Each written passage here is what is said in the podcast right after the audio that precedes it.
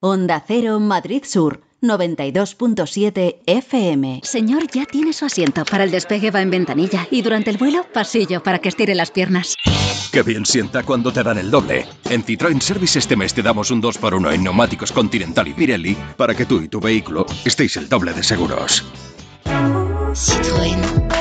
Condiciones y puntos adheridos en citroen.es. Mael Motor, calle Juan de la Cierva número 9 en Móstoles. Te presentamos las nuevas instalaciones del Grupo Viñarás Toledo en el Señorío de Illescas, la mayor exposición de vehículos de la zona sur. Somos concesionario Peugeot y Volvo, los mejores precios en vehículos nuevos, seminuevos y kilómetro cero.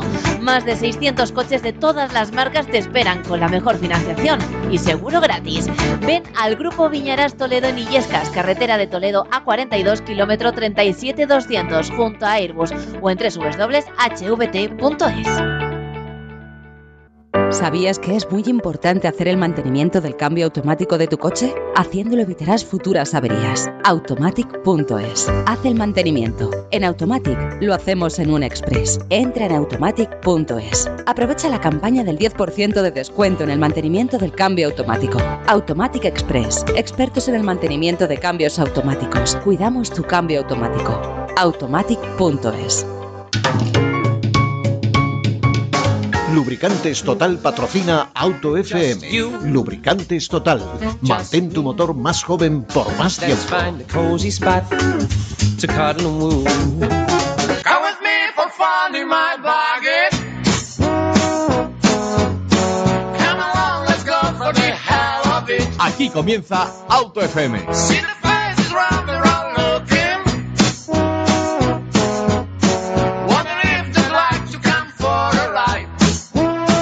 Muy buenas tardes, bienvenidos a Auto FM, bienvenidos a, a Onda Cero Madrid Sur y Onda Cero Jaén. Hoy arrancamos un programa más, hablamos, por supuesto, de lo que nos gusta, hablaremos de los coches, hablaremos de los automóviles, hablaremos de esa pasión que siempre nos riega las venas. Y para hablar, por supuesto, de coches y de automóviles aquí en Auto FM, pues hablamos también con Fernando Rivas. Bienvenido, Fernando.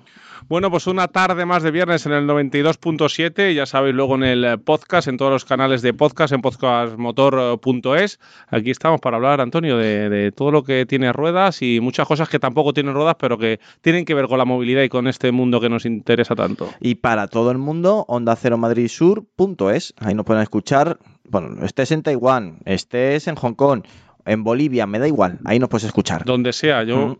ya te dije una vez que mi padre nos escuchó desde Burkina Faso. Yo creo que tiene el récord de, de sitio Sí, raro, sí, ¿eh? sí, sí, Por lo menos que sepamos. Que sepamos, si no se has escuchado en un sitio raro, por favor, mándanos un email a info arroba autofm.es. Creo que también tenemos a José Lagunar. Bienvenido, José. Muy buenas chicos, ¿qué tal estáis? Pues bien, estamos aquí. eh, la verdad es que hoy son de esos programas que de vez en cuando a mí me gustan hacer, más personales, eh, donde el protagonista va a ser la noticia y donde, por supuesto, pues eh, nos aglutinamos el equipo oficial de AutoFM. Perfecto, pues, pues vamos a por ese programa. José, en, en Burkina Faso no estás, ¿no? No, no, no, hoy estoy desde Valladolid. Me encantaría estar con vosotros en el estudio, pero la tecnología que permite que nos escuchen desde Burkina Faso también permite que desde Valladolid pueda estar participando en el programa.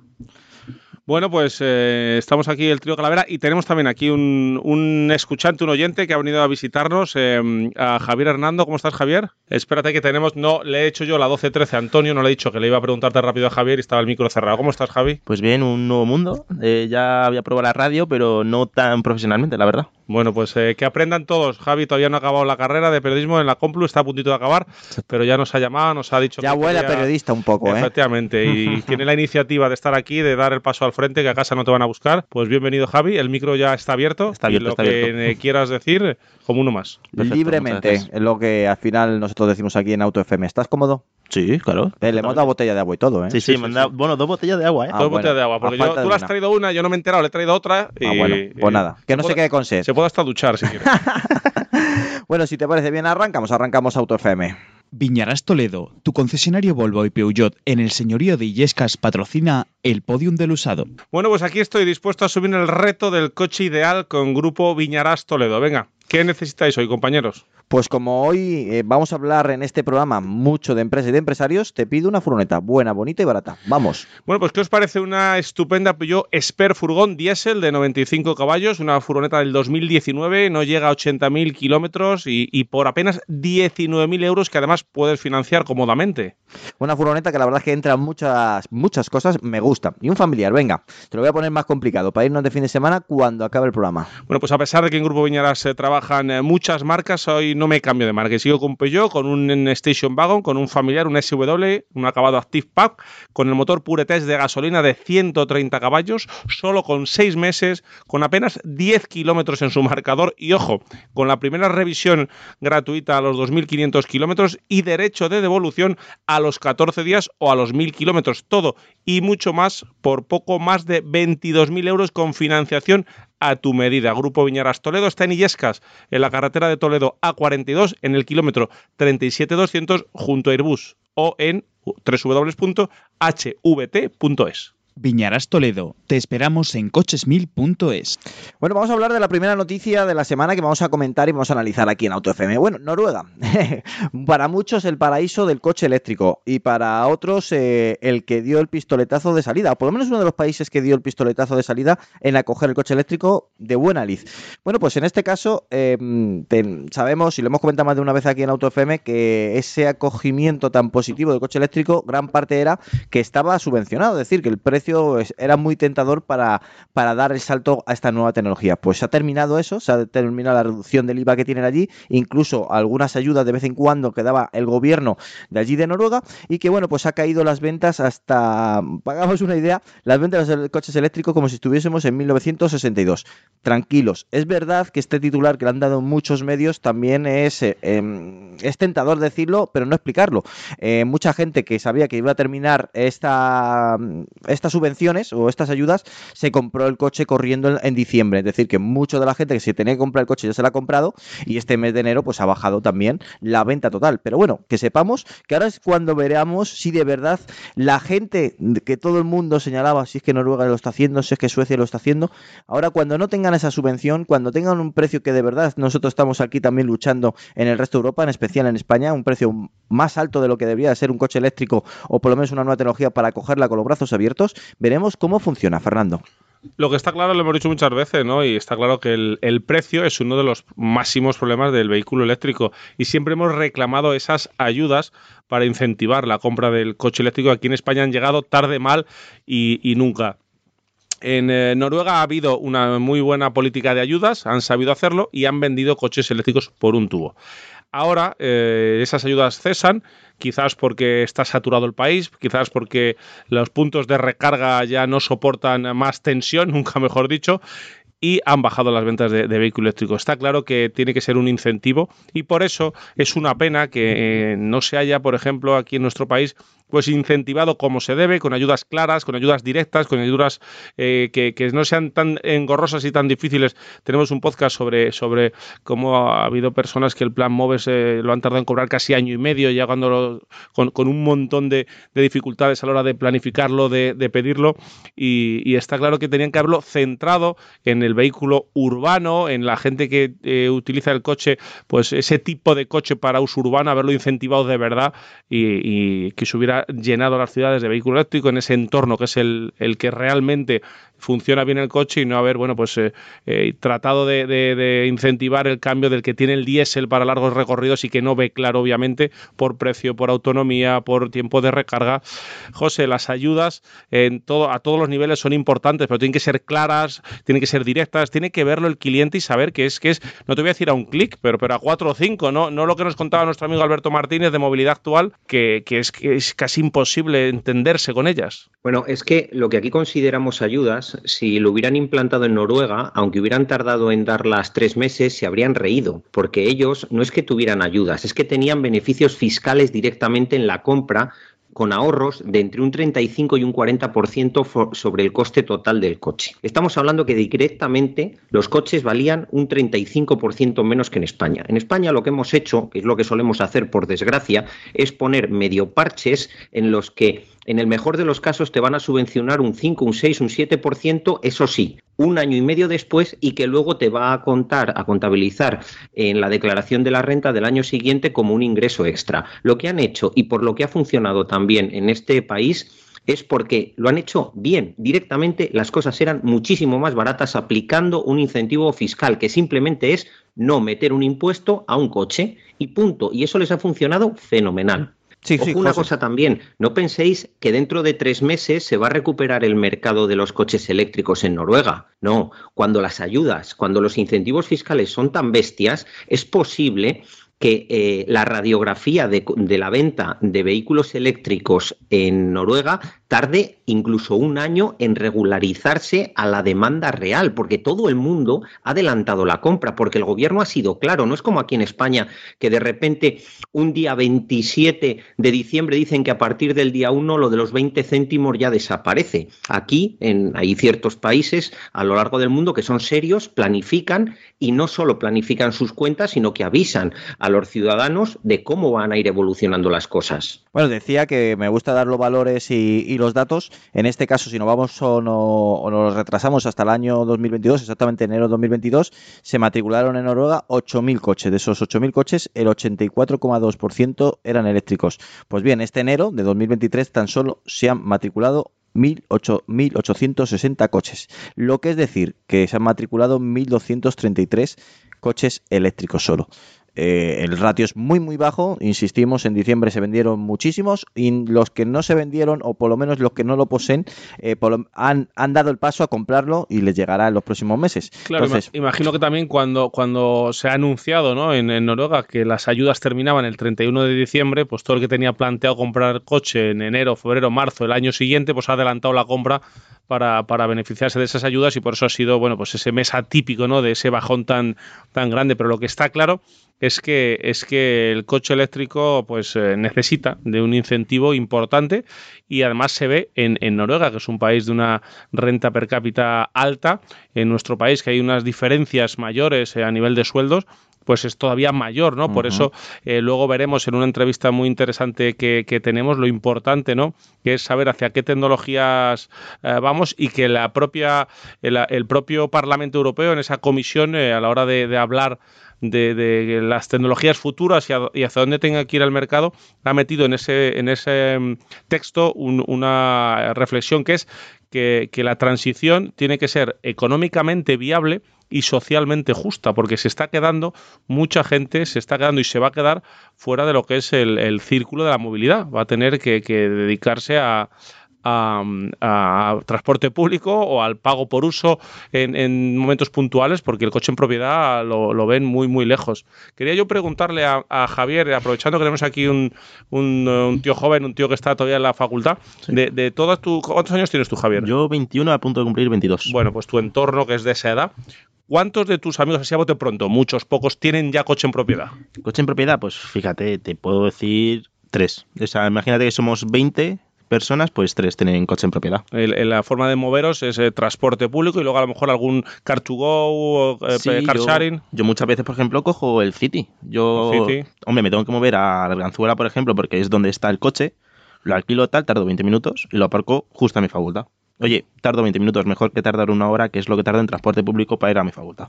Esta es la nueva movilidad, la que nos, la que nos vemos aquí reflejada en, en Javier, de la gente joven que, que si, por ejemplo, se pretende... Bueno, pero tiene la suerte de poder aparcar, que el otro día un, un gran amigo del programa como Guillermo Alfonsín hizo cábalas, eh, contó, bueno, si cojo un taxi me cuesta 10 euros si me cojo un City en este caso, o cualquiera de la competencia, me gastaría dos euros, dos euros y medio. Me lo voy a coger. ¿Qué pasa? Que no había aparcamiento. Lo que sí iba a ahorrar, pues desapareció en más, pagó más. Dando vueltas. Dando vueltas hasta que encontró un hueco. Con lo cual, sí, es una nueva movilidad, pero cuidado que también pues tiene lo malo de lo que actualmente padecemos los que sí que somos propietarios de un coche, que es poder aparcar. Sí, no, pero, pero tranquilo, Tranquilo, Antonio, que con la política que llevamos, como al final los coches van a ser solo para ricos, va a sobrar sitio de aparcamiento. Tú bueno, dales 5 o 6 años. Yo, yo, cada, cada nueva urbanización o, o, nuevo barrio también veo que los sitios de donde deberíamos de aparcar lo sustituye un banco que muy poca gente se sienta o un, o un árbol eh, cada 100 metros y lo demás simplemente plaquetas de de acera. Es decir, si pusiesen todo árboles, pues sería bonito, pero un árbol cada 100 metros metros, no sé. Hombre, podemos volver también a la antigua época, una carroza con tus dos caballos. Tú da ideas. Aparcarlo seguro lo aparcas. bueno, pues no es una mala idea porque como estamos involucionando en todo, vamos hacia atrás en todo, bueno, pues mira, eso es una fórmula también de, de ir hacia atrás y, y de ser eh, más sostenible. Yo ya veo el abono en las calles, sin duda.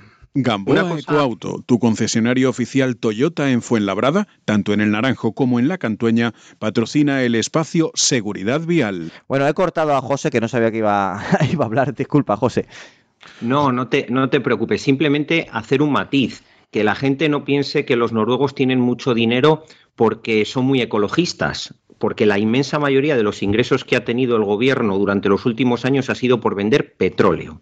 Punto número uno. Y punto número dos. Eh, hablamos de que Noruega tiene una renta per cápita muchísimo más alta. Bueno, pues incluso la gente rica compra coches eh, cuando hay incentivos fiscales, les compra eléctricos, pero cuando no hay incentivos fiscales veremos qué coches compra. Con lo cual, incluso la gente del norte de Europa compra en función de su bolsillo y no necesariamente en función de su conciencia o de hacer un planeta muchísimo mejor. Bueno, y ya dicho esto, José, vamos a, a, la seguridad vial con Gamboa. ¿Qué podemos hacer, José, si vamos conduciendo y nos empezamos a encontrar mal? A ver, pues eh, algo muy sencillo. Lo primero, dar el warning automáticamente y, y, luego buscar de forma inmediata dónde poder detener el vehículo a la derecha eh, con la mayor seguridad posible. Pero dar los warning tiene que ser algo automático. Oh, warning, que es esa señal de aviso de emergencia, de, de que algo pasa.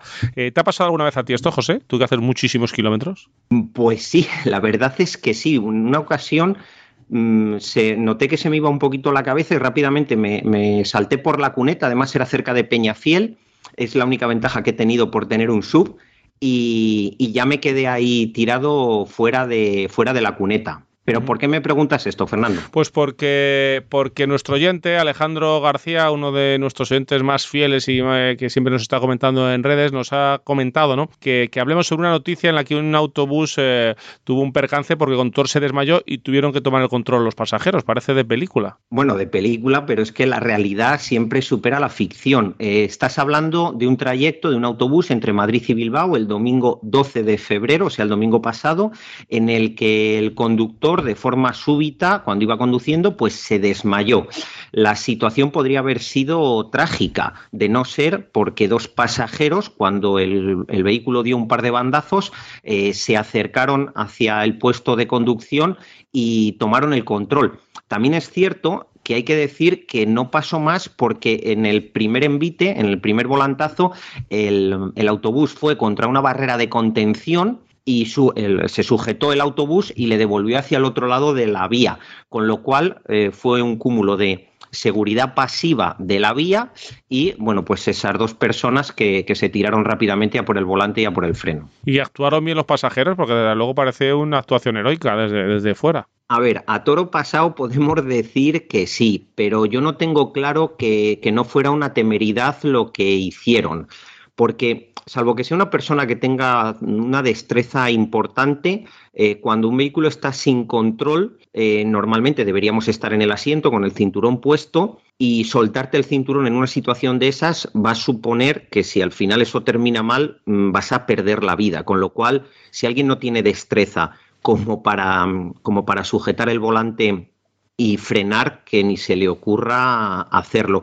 También he leído en medios que el autocar iba a 120 kilómetros por hora, algo que es prácticamente Mucha imposible. Tela. Mucha tela, te decía, José, esa velocidad. No, claro, porque mm, su velocidad máxima es 100 kilómetros por hora, como mucho eh, puede ir en un punto a 104 o 105 kilómetros por hora. Pero también algo importante, si el primer contacto se hace contra una barrera, eh, por propia física va a decelerar el vehículo. Es cierto que yo no quiero ni pensar lo que sintieron los ocupantes del vehículo. Pensarían que iban a 200 kilómetros por hora porque eso tiene que ser una situación muy, muy angustiosa.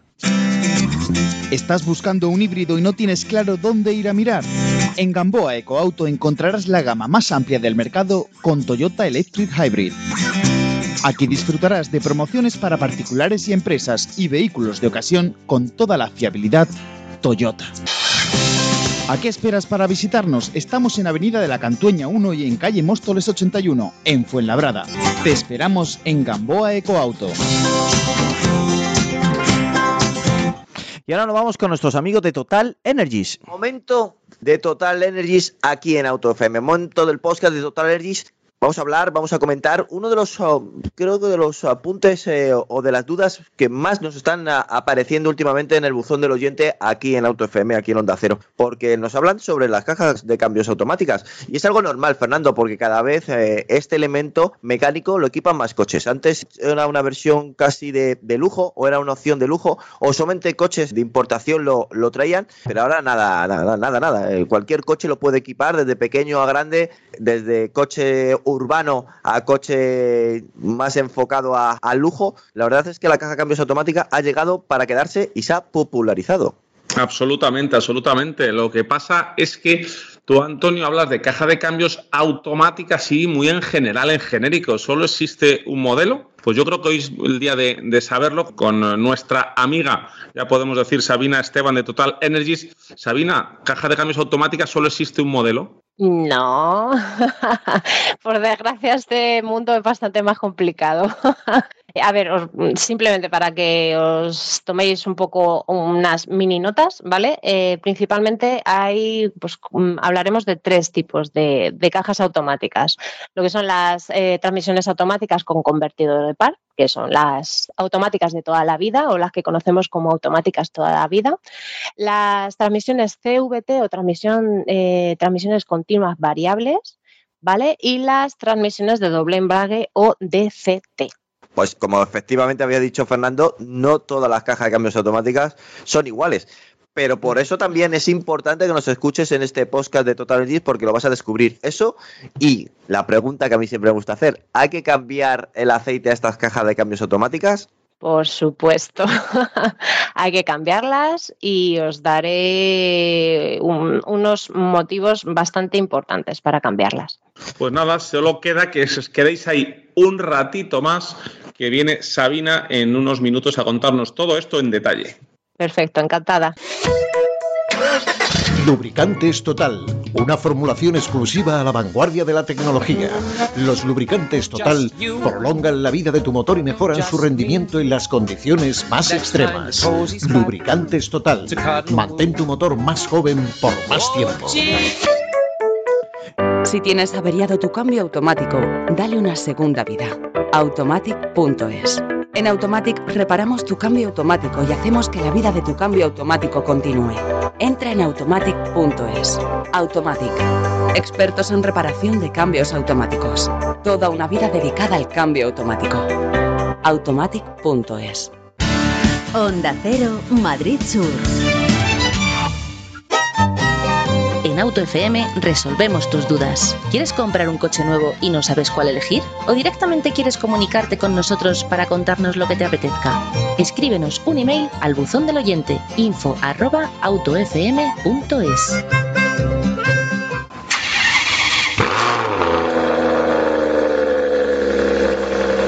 Auto FM, la revista sonora del motor, con Antonio Rodríguez Vaquerizo.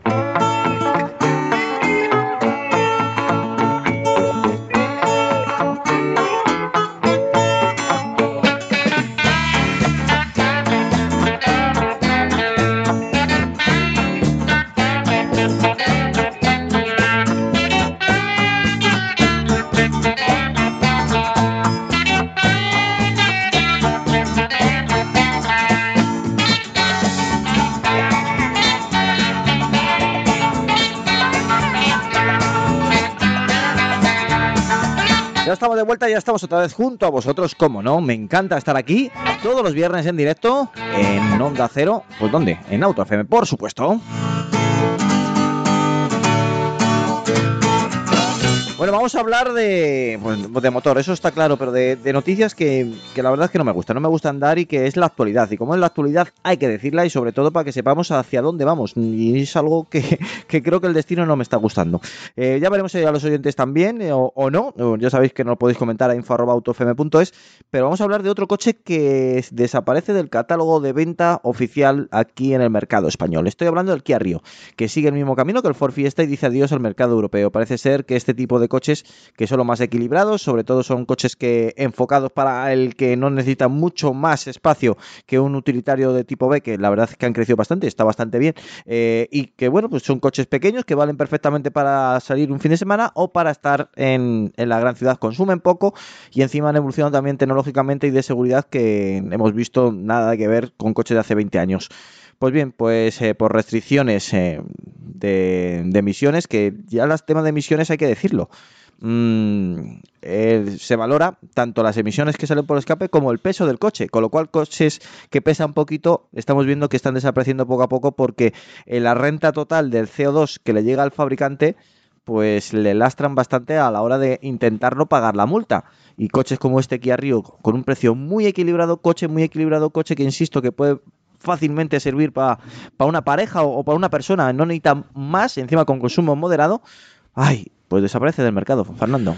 Sí, más que pensar, claro, eh, te, parece mentira que desaparezca del mercado si piensas solo en el coche y en el posible cliente. Ahí lo ves claro, que es un coche que- que- que por tamaño, por precio, por características va a tener su cliente. Ahora, yo creo que el problema viene claramente por la capacidad que puedan tener las marcas, en, esta, en este caso Kia, por eh, conseguir hacer rentable un coche de este precio y de este tamaño con la tecnología que ya tienen que llevar estos coches, con la guerra que, tiene este segmento para que los coches es un coche muy urbano que tiene que llevar alguna hibridación que siempre encarece y eso pues obviamente hace que estos segmentos y además que no es el segmento más, eh, más interesante para, para ahora para el mercado, ahora son los sub. Entonces, bueno, teniendo un Stonic, por ejemplo, o de- teniendo, bueno, pues eh, un, eh, quizás... eh, el- Es que me, me me da rabia porque, claro, estamos diciendo adiós a los coches baratos. Sí, pues por ese es el problema, que no se puede rentabilizar. Son coches que tienen, ya, ya el, el mercado les pide la etiqueta eco como mínimo y eso encarece muchísimo. Y esta cuarta generación del Río, eh, que, que tenía un precio de partida en España de un poco más de 16.000 euros, pues es muy, muy complicado no hacer rentable un coche de estas características. Recordemos el Kia Río, eh, lo que ha cambiado ¿no? la, la- vida y la marca. Este es el Kia Rio de cuarta generación, eh, que casi en los inicios de Kia en España vendían aquellos Kia Rio de primera generación que eran, bueno, pues coches a años luz, ¿no? A nivel tecnológico, un coche eminentemente enfocado a, a low cost, a precio, a conquistar el mercado por la parte de- de- del, del precio pero ya con un coche de este nivel, eh, bueno, pues Kia, que es además una marca eh, de donde los particulares han dado su, su voto y que es eh, líder en particulares en España, pues si decide José sacar de su catálogo un coche de estas características, pues me imagino, esto es una de las cosas que te gusta a ti decir mucho, José, eh, lo ha sacado del, del mercado seguramente el Excel, ¿no? Que han hecho en, en Kia. Totalmente, to- totalmente. Me da mucha rabia que quiten coches comprables. Es que me da muchísima rabia, porque al final, eh, claro, la tendencia de mercado es la que es, Kia no, no va a ser diferente y los coches comprables, como dejan un margen muy pequeñito, al final es mover muchos kilos, mucho dinero, mucho riesgo para tener un margen de beneficio muy bajito y nos dejan sin coches comprables y eh, los coches en propiedad van a ser solo para ricos. No sé si nosotros vamos a estar en un lado o en el otro, pero, pero va a haber mucha lo que gente seguro que es se va a que, quedar. que vamos a estar contándolo.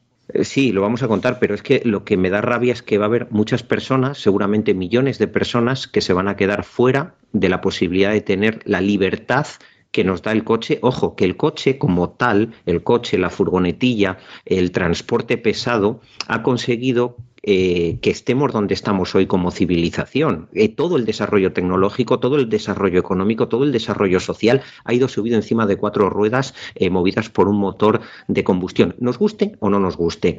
Que tenemos que hacer una transición, está claro, pero a costa de que vuelva a ser el coche de el coche para desplazarse un privilegio de ricos, pues me fastidia un montón. Imagino que también, eh, José, tú como, como experto y como conocedor de, de los de la seguridad, de la seguridad vial, con esos especiales EuronCap que tenéis en, todas las plataformas de podcast, analizando todos los coches del mercado, también un coche pequeño que se tenga que cernir a los 16.400 euros eh, que hablamos, mm, me imagino que el, el airbag que lleva este Kia Rio a la marca le cuesta lo mismo que el que lleva un Kia EV6 de 50.000 euros. A ver, hacer esa afirmación sería muy atrevida por mi parte, pero digamos que en una economía de escala las diferencias pueden ser absolutamente ínfimas. Lo vimos, has puesto el ejemplo perfecto, el airbag.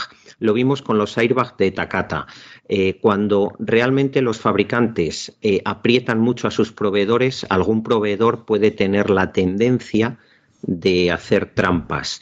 Si eso sucede, y como sucedió, eh, salió a la luz por los controles de calidad, ¿qué es lo que pasó? Que estaban afectados coches de 20.000 euros y coches de 150.000 euros. ¿Por qué? Porque al final eh, los airbags son prácticamente similares entre vehículos de gama baja y vehículos de gama alta. Por eso también los márgenes comerciales de los vehículos más caros son más altos y a las marcas les interesa muchísimo más a nivel financiero vender esos coches que coches de 20.000 euros. Absolutamente claro, ¿no? Que, que estos coches sufren mucho más ese, ese aspecto a, a todos los niveles. Y lo que hablamos también. Un coche muy eh, equilibrado. ¿eh? Gente como Javier que tenemos aquí, gente de esa gente de 20 años que es un cliente eh, ideal para este tipo de, de coche, pues si lo van encareciendo, pues tampoco, tampoco llegan. Pero, perdona una cosa más, algo muy, muy importante. Eh, lo que tampoco podemos hacer es tirar estos coches a la basura. Bueno, no podemos, de hecho se está haciendo. No deberíamos hacer es tirar estos coches a la basura y para sustituirles traer microcoches, cuadriciclos ligeros y cuadriciclos pesados. Porque te voy a decir una cosa hablando de seguridad.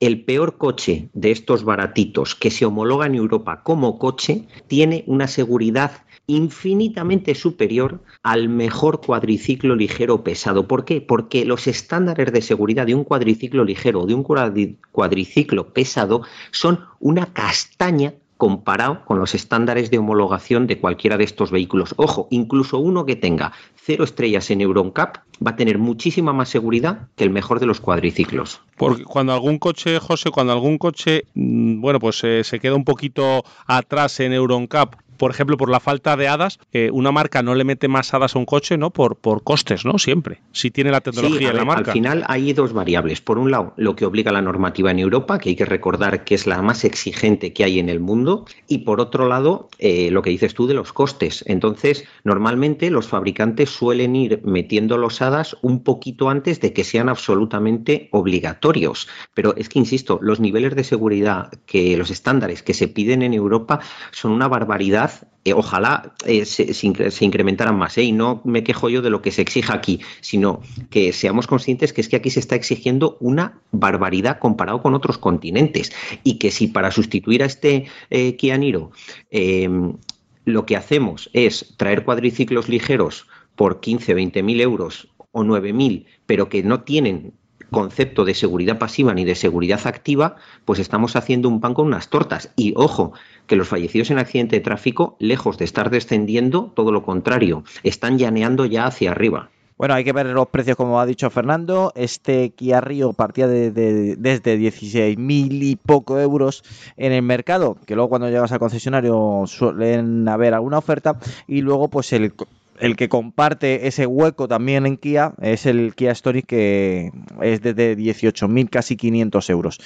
Casi 2.000 euros, más de 2.000 euros eh, más, con lo cual las cuentas de Kia al vender solamente Stonic son más favorables y por poco más de diferencia en construcción de un a un Río, pues se llevan más dinero la marca. Blanco y en Y- botella, leche. Vamos a hacer un poquito de abuelos cebolletas. 18.000 euros son 3 millones de pesetas, ¿no? Eh, sí, sí, sí, de- sí. de las sé si. Javi se acuerda, tú hubieras hecho la cuenta así de rápido, Javier. Pues no, la verdad. Claro, de la época de José. yo- Javier nació con el euro ya, José. Hablar tienes que hacer la traducción simultánea. Sí, pero tenemos muchos oyentes jóvenes y tenemos muchos oyentes que son de nuestras quintas. Entonces, eh, claro, estamos hablando de coches comprables que en nuestro cambio, por supuesto, hay que aplicar el Euribor y todo lo que tú quieras, pero que la gente sea consciente que es que los coches más baratitos de ahora que les están quitando porque no son rentables, estamos hablando de coches de casi lo que eran antes 3 millones de pelas. Que es que, cuidado qué coches se compraban en nuestra época por ese dinero.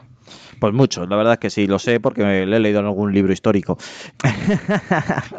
vamos a cambiar de tercio si os parece bien. Y vamos a hablar del Peugeot 3008 y 5008, que estrenan motores. Es algo que, que me hace mucha ilusión y que sé que llega tarde, pero me hace ilusión. Lo digo porque estrenan, el, eh, entre Sobre todo tecnología, ¿verdad? Sí, porque el motor ya lo conocemos, el- es el 1.2 Purete tricilíndrico, un motor que funciona muy bien, a excepción de, hay un pequeño pero de estos motores, es que necesita un mantenimiento riguroso.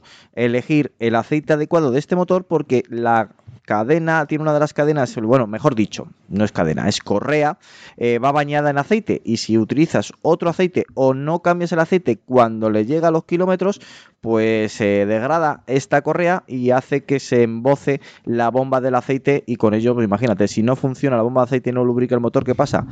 Game over, directamente. ¿Qué, qué, qué vocablo más bonito, embozar. Me, me ha gustado, ¿eh? ¿Has visto? Bueno, pues lo dicho, es un motor que funciona muy bien, pero hay que tener ese. Bueno, hay que seguir un protocolo estricto de las revisiones porque la gente se lo pasa por el forro y luego vienen la- los lloros. Eh, en este caso, llegan el 3008, 5008 los primeros versiones híbridas de este motor, bueno, de microhíbridas. ¿Qué significa esto?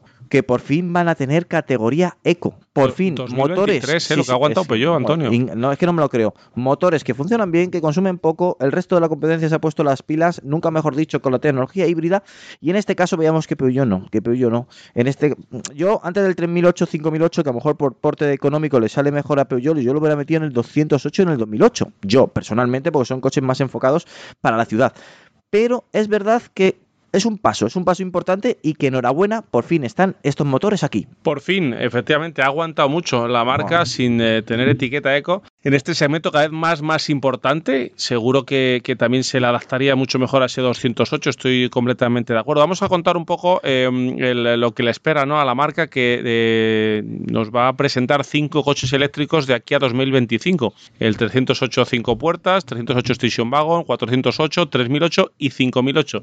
Recordar que estos coches llegarán Nuevos, nueva generación, ¿eh? nueva generación de vehículos 100% eh, por 100 eléctricos que, que nos traerá Peugeot. Bueno, pues entiendo, hay que decir una cosa, Antonio, ha tardado la tecnología eco en llegar, pero han vendido coches, ¿eh? Sí. También es verdad que esto, eh, eh, la pegatina eco es exclusivamente en España.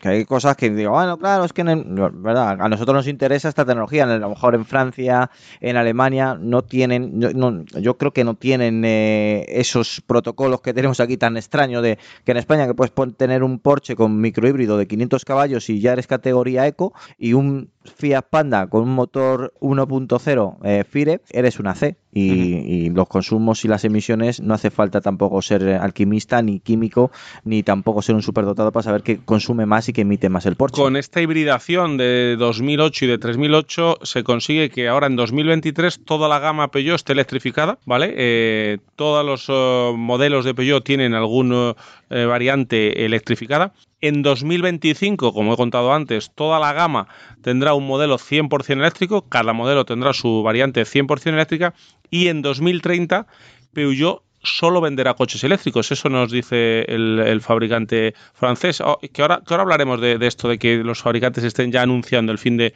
de la combustión con una noticia que hemos conocido hace y que hablaremos ahora en una entrevista muy, muy interesante. Bueno, decir también que, que es interesante de todo esto, que bueno, sí, esos son números interesantes, pero que cuidado, que en- si los podéis, eh, lo podéis escuchar en nuestro canal de podcast de Auto FM, Nissan ya eh, está rozando el 80%, eh, el 80% de coches con tecnología ya electrificada. Hay marcas que se ponen esa cota como un futuro, ¿Dónde, le, otras dónde que le contamos eso, Antonio? lo decimos en el canal de Auto FM, lo decimos en Ivos, en Spotify, en TuneIn, en iTunes, por supuesto, y en Amazon Music, que nos lo dicen, bueno, últimamente mucha gente que nos escucha a través de Amazon, pues oye, encantado. Escuche donde nos escuches, bienvenido seas, por supuesto. Pues buen salto, interesante salto, salto muy importante para Peugeot, pero también para Stellantis, porque esta tecnología irán, es como la sarampión, irá conquistando todos esos modelos y todas esas marcas, esas, ese abanico tan extenso que tiene Stellantis de marcas, y que bueno, veremos poco a poco, ahora entra en el Peugeot 3008, 5008, insisto, y lo veremos dentro del Citroën, en DS, lo veremos también en Opel, que es muy interesante, y también lo veremos en Fiat. Muy importante también comentar ¿no? que este, este, estos modelos eh, híbridos tendrán una unidad eléctrica con 21 kilovatios, lo que son unos 28 caballos, que le da un par de 55 newton metro. Muy importante, y cuando conocimos el Peugeot 408, eh, nos hicieron mucho hincapié en que, en que esta hibridación iba a permitir a estos coches hacer un kilómetro en 100% eléctrico, siempre, no como otros microhíbridos que apenas eh, gira la rueda para arrancar o, o solo te ayudan en, en la arrancada. Bueno, pues estos coches harán hasta un kilómetro en, en eléctrico. Calculan ellos, nos hablan de un ahorro de combustible que puede llegar de a ser hasta de 2,5 litros a los 100 con esta tecnología. Y Bueno, yo- además- yo, lo veo, yo lo veo 2,5 Parece mucho, ¿verdad? Sí, Pero sí, bueno, lo, es lo lo que veo ha- muy optimista, pero eh, estoy seguro que, que algo ahor- ahorraremos, de eso no me cabe la menor duda, pero 2,5 en muchos litros. ¿eh? Efectivamente, y también es eh, importante eh, conocer que el, eh, el motor eléctrico también se convierte en, un generador al decelerar. Cuando levantamos el pie del gas, con la energía que lleva el coche que sigue girando las ruedas, pues esa energía va hacia, hacia el motor recargando la, la batería de iones litio que, que- que equipa. Bueno, pues ya sabéis, si mm, lo queréis interpretar más fácil, es una dinamo y que va cargando en la batería que equipa de, gran volumen. Estará seguramente situado en una parte baja para tener un centro de gravedad mejor y que ese aporte de peso extra que tiene estas unidades microhíbridas pues no se note tanto en la conducción, sea una conducción muy dinámica. Bueno, vamos a hablar de una marca que esta semana tú has estado liada con ella, Fernando, que te has escapado, eh, has estado con la gente de Mazda, no para hablar de este coche, pero claro, es noticia y la tenemos que nombrar sí o sí. Estoy hablando del Mazda CX80. Eh, va a llegar, es oficial, va a llegar a Europa, lo veremos a finales de 2023 y se trata nada más y nada menos que un CX60 grande, es decir, un CX60 con 7 plazas. Si ya del CX60 hemos hablado mucho, la gente nos ha preguntado, pues cuidadito con el CX80, que es el coche definitivo, yo creo, para toda esa gente que quiera un Mazda, le haya gustado el CX60 y a la vez pues necesite un espacio extra o porque sea familia numerosa o que le guste llevar a los hijos eh, o familiares del vecino o del amigo o quien sea. Bueno, yo ahí no elijo ni te voy a determinar a quién te que llevar, pero lo que sí que tengo claro que el CX80 va a llegar a Europa y eso es noticia esta semana. Sí, además va a ser espectacular porque yo he tenido hace poco el, el- el CX60, que ya es un coche que tiene un empaque en su versión híbrida enchufable, tiene un empaque absolutamente eh, espectacular eh, por tamaño, por, por diseño, por calidades. La gente me ha preguntado mucho, se queda mucha gente mirando el nuevo CX60, así que este CX80 eh, que se, con- se confirma ahora que va a llegar a Europa porque es un coche muy americano. Eh, por tamaño y por, por enfoque, este coche es eh, muy Pero para no el llega, mercado no llega a ser el CX90 que sí que va a llegar a, Estados Unidos y no llega a Europa. Es un coche, el CX90 con más porte. Hasta para ocho plazas, el Sí, sí. CX90. Eso sí que es eh, un coche muy, muy, muy, muy americano. La verdad es que ahí va a llegar noticia de la semana calentita y que te la queremos traer. Porque tú esta semana también has estado con la gente de Mazda. Sí, eh, eh, hemos estado con la gente de, de Mazda, pero, pero antes quiero hacer, José, un apunte de CX60 eh, o CX80, creo. Del CX60, que seguramente lo repliquemos con el CX80, y es que es la primera vez que en EuronCap la máxima puntuación de todo un año en seguridad para usuarios vulnerables de la vía lo tiene un sub y no lo tiene eh, una berlina que tenga mucho frontal.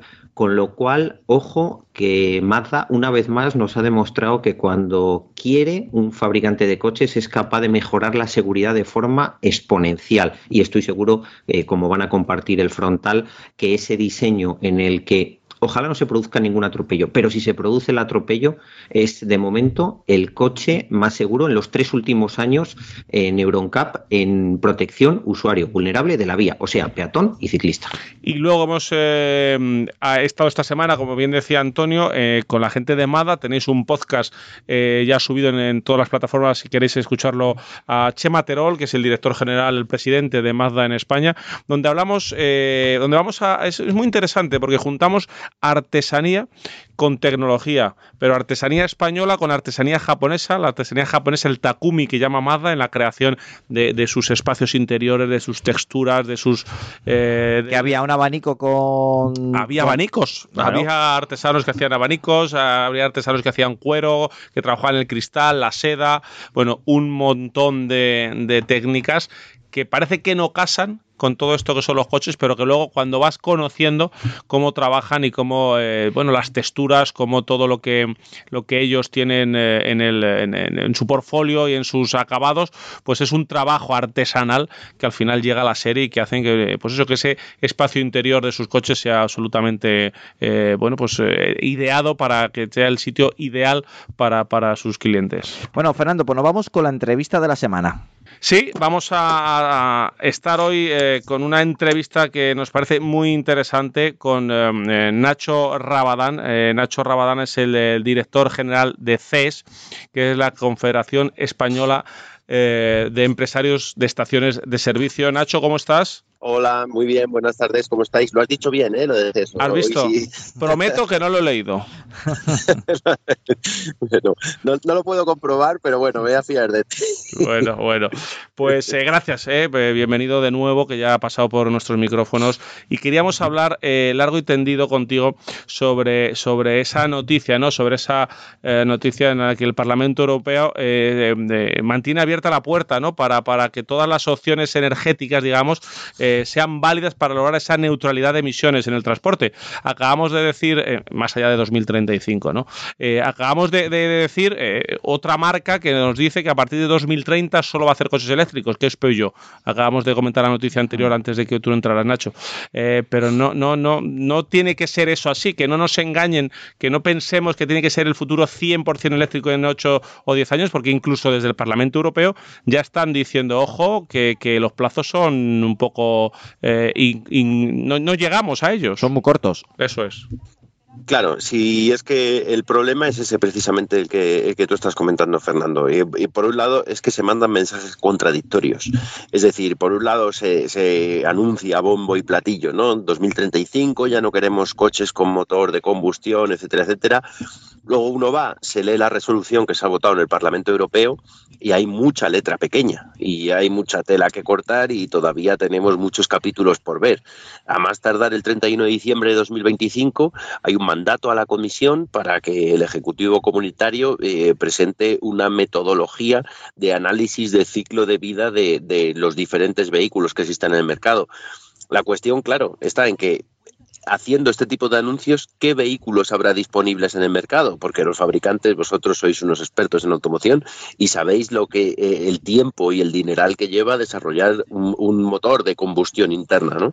Con lo cual, claro, ahora los fabricantes se encuentran en la tesitura de decir, ¿qué hacemos? Mm, ¿Invertimos un dineral para cumplir Euro 7 o directamente vamos anticipando los planes de electrificación que ya teníamos? Y siempre con esta hipocresía de la que hace gala la Unión Europea, de decir, oye, no, no se pueden vender en la Unión Europea, pero bueno, a los latinoamericanos, a los africanos, a los asiáticos, sí, por supuesto que se pueden vender coches con motor de combustión interna que emitan donde sea y que nos dejen unos buenos euros en, la balanza de, eh, pagos ¿no? de los países europeos que viven principalmente de la automoción. Porque además cual, el, eh, el, CO2, Nacho, es un problema mundial. Poco hacemos aquí en Europa que nos, nos cortando el grifo si está todo el mundo emitiendo.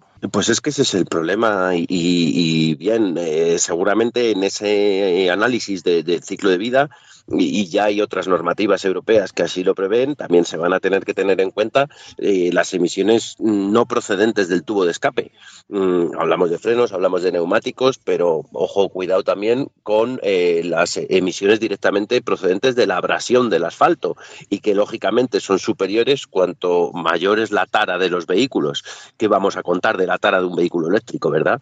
En fin, eh, eh, eh, eh, hay que medir todo muy bien, hay que eh, hacer bien las cuentas, nos estamos jugando mucho.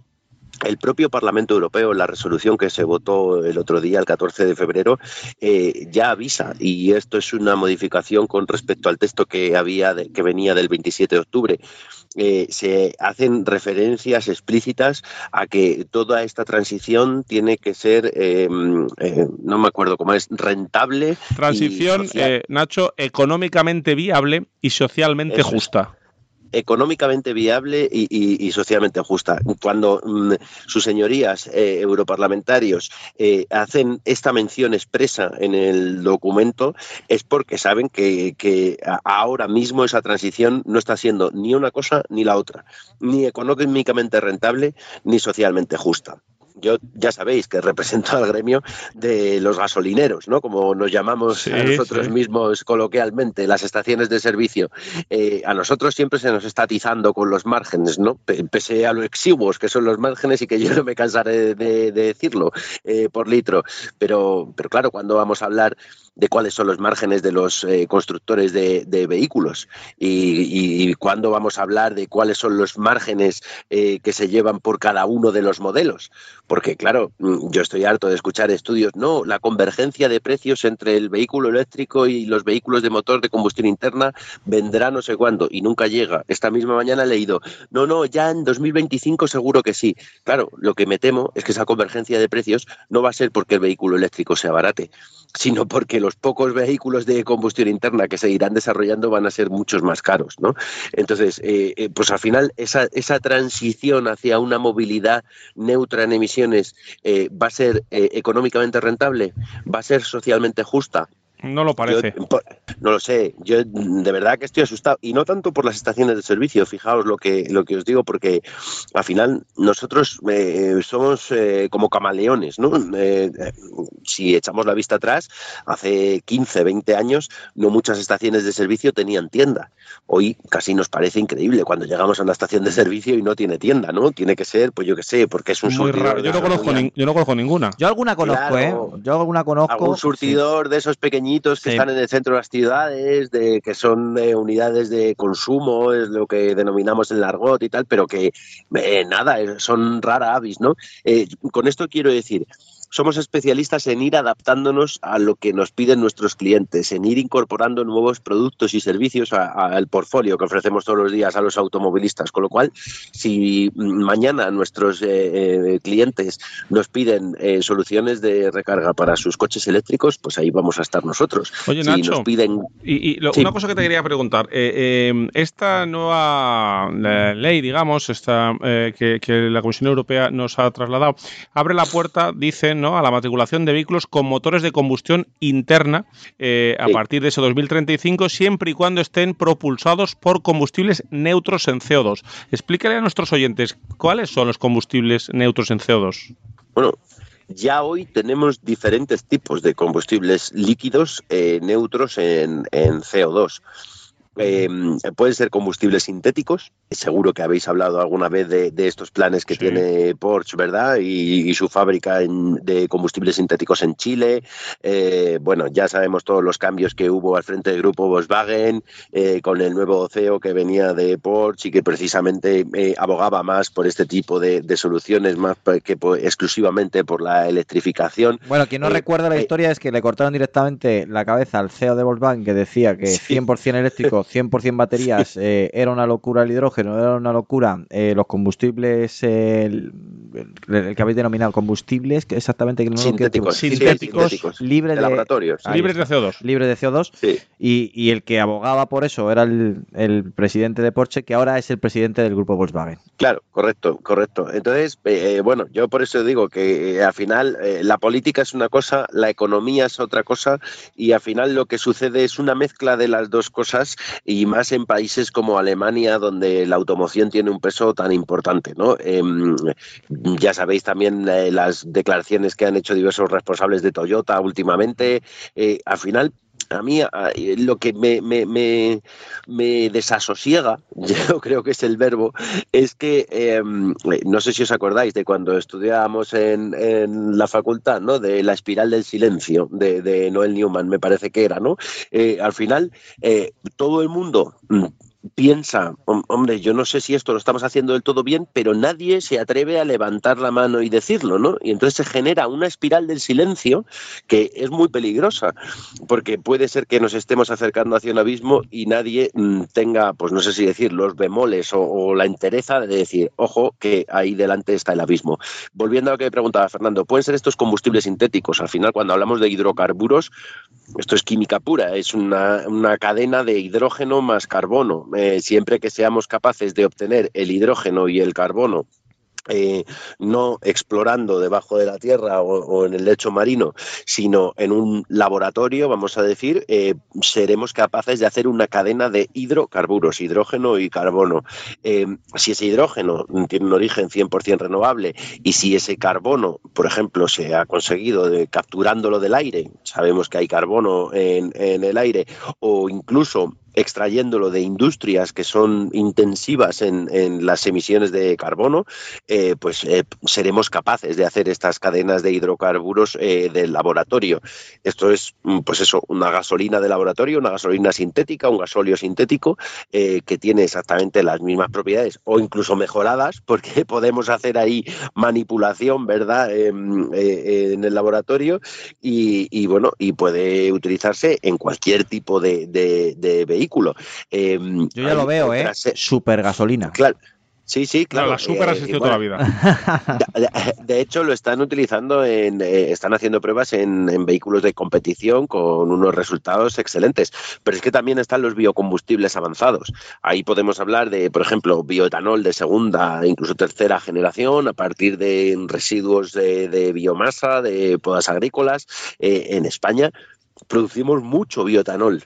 El, el drama es que exportamos la mitad a Francia, que, que- tiene una exención fiscal para el bioetanol y los franceses están conduciendo sus coches de gasolina con E85 repostándolos a la mitad de precio que, la gasolina, ¿no? Eh, y esto lo podemos hacer eh, cuando queramos. Eh, eh, establecemos esa exención fiscal de la misma manera que, que tiene Francia y mañana con una transformación de coche que cuesta menos de 500 euros podemos utilizar ese E85 encima con un índice de cetano superior. Pero es que también tenemos, por ejemplo, el HVO100. Esto es eh, biodiesel hidrogenado. Este biodiesel puede proceder de residuos vegetales o animales, pueden ser incluso aceites usados de cocinas, grasas de animales, eh, bueno, cual- cualquier me iba a decir porquería, pero cualquier desecho orgánico que nos podamos imaginar, pero esto se mejora eh, añadiéndole hidrógeno y esto es al 100% así. Ahora, recientemente, eh, ayer creo que fue que leía la noticia que el Grupo Carreras, un gigante de transporte de, de Aragón, eh, ya estaba haciendo pruebas con este combustible que le estaba suministrando Repsol, producido en su planta de Cartagena y que además la refinería de Repsol en Cartagena la están ampliando y entrará en servicio esa nueva unidad de producción en 2023 para producir este tipo de, biocombustibles avanzados. Y sobre todo, todos los que todavía no hemos inventado. Si es que aquí la cuestión es que lo que se supone que quiere hacer eh, la Unión Europea, digo se supone porque como os digo, luego uno va a la letra pequeña y dice, ah, mira, aquí se han dejado una puerta de emergencia, aquí se han dejado un ventanuco por el que saltar si de repente llega el momento y no, y no estamos como ellos dicen que vamos a estar, ¿no?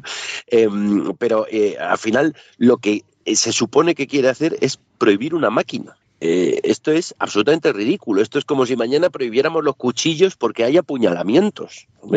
La máquina, la máquina no es mala. Lo que es malo, en todo caso, será el uso que de esa máquina haga el ser humano. Entonces, si estamos prohibiendo una máquina, ahora a 12 años vista, lo que estamos haciendo es cortar las alas a la inversión, eh, estamos cargándonos de un plumazo la neutralidad tecnológica, estamos haciendo unos análisis con unas conclusiones a priorísticas. Claro, si hacemos un análisis, es muy importante este, este análisis del ciclo de vida que hay que hacer a más tardar en 2026, es decir, el 31 de diciembre de 2025, es muy importante quién va a hacer ese análisis. ¿Qué grupo de expertos van a hacer ese análisis?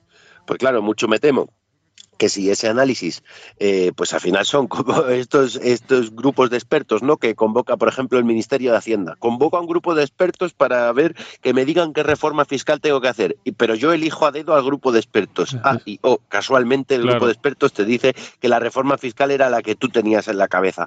Hombre, claro, pues eh, si jugamos así con las cartas marcadas y haciéndonos trampas al solitario, Así no pues vale. eh, creo que, que no vamos a llegar a buen puerto.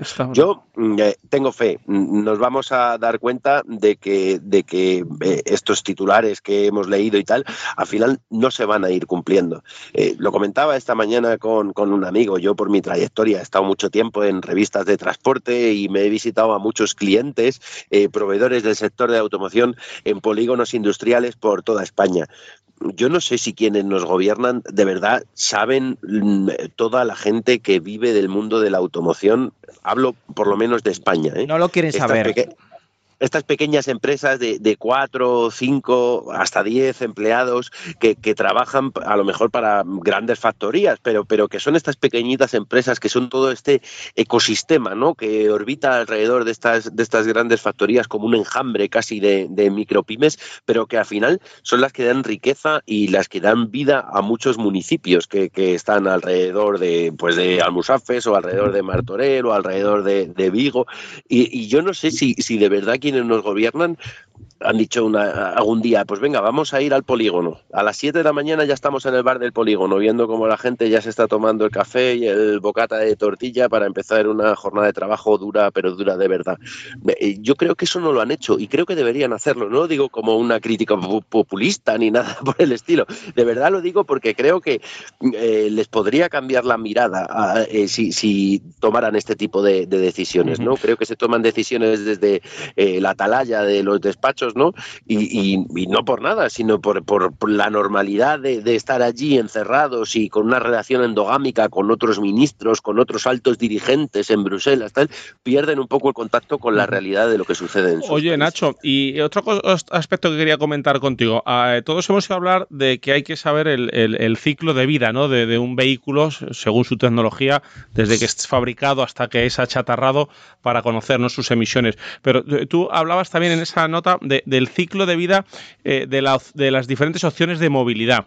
Eh, ¿A a qué os referís con este ciclo de vida de las opciones de movilidad? Bueno, claro, es que habrá que ver cuál es el ciclo de vida de los vehículos, pero también de las energías que los impulsan. Eh, cuando hablábamos antes de combustibles neutros en carbono, eh, lógicamente, si es un combustible líquido que se quema en un motor de combustión, eso va a tener unas emisiones y, van a tener unas emisiones de carbono seguramente. La cuestión es hacer todo el ciclo de vida completo de esa opción de movilidad, cuánto ha costado en términos de huella de CO2 fabricar ese vehículo, desde traer todas las materias primas de donde sea, ensamblarlo, ponerlo en el mercado, y lo mismo con esos combustibles líquidos. Al final, si por ejemplo estamos hablando de bioetanol, si las plantas con las que se ha producido ese bioetanol durante toda su vida han absorbido más eh, CO2 del que luego expulsa al utilizarse en un motor de combustión interna, pues es que mm, dependiendo de cómo sea, mm, nosotros, y digo nosotros porque CES pertenece a la Asociación Española del Biotanol y por tanto a la Asociación Europea del Biotanol también, pero tenemos estudios hechos que en determinados casos, por ejemplo, un híbrido que en el motor de combustión interna utilice bioetanol, eh, tiene unas eh, emisiones de CO2 incluso negativas a lo largo de toda Claro. su vida. Eh, Claro, es que eh, todo esto hay que mirarlo también. Un eléctrico en Polonia, eh, donde el 80% de la generación eléctrica está mm, eh, generada por carbón, de verdad alguien me va a decir que eso es muy ecológico. Pero es que Alemania en el último mes, el carbón ha sido también su principal fuente de generación eléctrica. Es que en Holanda en el último mes el gas ha sido más de la mitad de su generación eléctrica. Ya sé, ¿eh? ya sé que en este juego de trileros que lleva la Unión Europea, el gas y la nuclear lo han metido en la taxonomía verde y ahora ya resulta que es que son fantásticos el gas y, y la nuclear, ¿no? Y más ahora también con lo que quiere hacer Francia, que, que el hidrógeno procedente de, de la energía nuclear también sea considerado renovable, ¿no? En, en un Hidrógeno verde. más. Sí, sí, en un alejop más, ¿no? Y, metiéndonos la doblada también con el tema de- del MidCat y diciendo que solo lo van a aceptar si por ahí se puede eh, meter hidrógeno eh, procedente de la nuclear. Es decir, tenemos que ser serios. Eh, aquí hablo ya como, como Unión Europea, por supuesto, me encantaría que lo fuésemos como país, como España, pero, pero ya más allá, supranacionalmente, como Unión Europea, tenemos que ser serios. Tenemos que ver lo que nos estamos jugando. No nos estamos dando cuenta de que por eh, mucho bombo y platillo eh, y como lo quieran vestir y, con muchos tweets más o menos oportunistas de Joe Biden, por ejemplo, Estados Unidos está en una fase brutal de proteccionismo económico. Mm, China, pues sabemos lo que es China. China, mientras no pueda vender eh, lo que sea, eh, nos lo va a vender mientras gane dinero. Pero, pero China, China, y es un régimen autocrático que está metido en una guerra comercial encarnizada con Estados Unidos. Y si por eh, salir vencedor de esa guerra comercial tiene que pasar sobre los escombros de Europa, lo va a hacer económicos, quiero decir, ¿eh? no, no que nadie Sí, se piense sí. otra cosa, pero, pero lo va a hacer. Eh, India hace poco leía una declaración eh, presentada en el Parlamento indio en el que, con no sin razón, eh, decía su presidente, oye, aquí los pa- países que ahora son desarrollados, para alcanzar el grado de desarrollo que han alcanzado, han emitido CO2 como si no hubiera un mañana. Ahora ellos que están en otro punto eh, quieren reducir sus emisiones de CO2. Me parece fantástico, pero que no me pidan a mí que estoy en vías de desarrollo, que ahora yo tengo que reducir mis emisiones de CO2 del mismo modo que las tienen que reducir ellos, porque yo estoy en otro punto de mi evolución económica. Cuando llegue a su grado de desarrollo me plantearé otras cosas, pero de momento la pirámide de Maslow todavía no tengo satisfechas determinadas necesidades básicas de mi población, con lo cual Estamos jugando en un tablero global, nos estamos jugando muchísimo y esto me- nos puede explotar en la cara si no lo tratamos con pragmatismo, de verdad lo digo. Eh, es evidente que hay que reducir las emisiones contaminantes, eso es evidente. Es evidente también que si solo lo hace Europa no vamos a ningún lado. Es evidente también que no existe una movilidad que no te lleve emisiones aparejadas.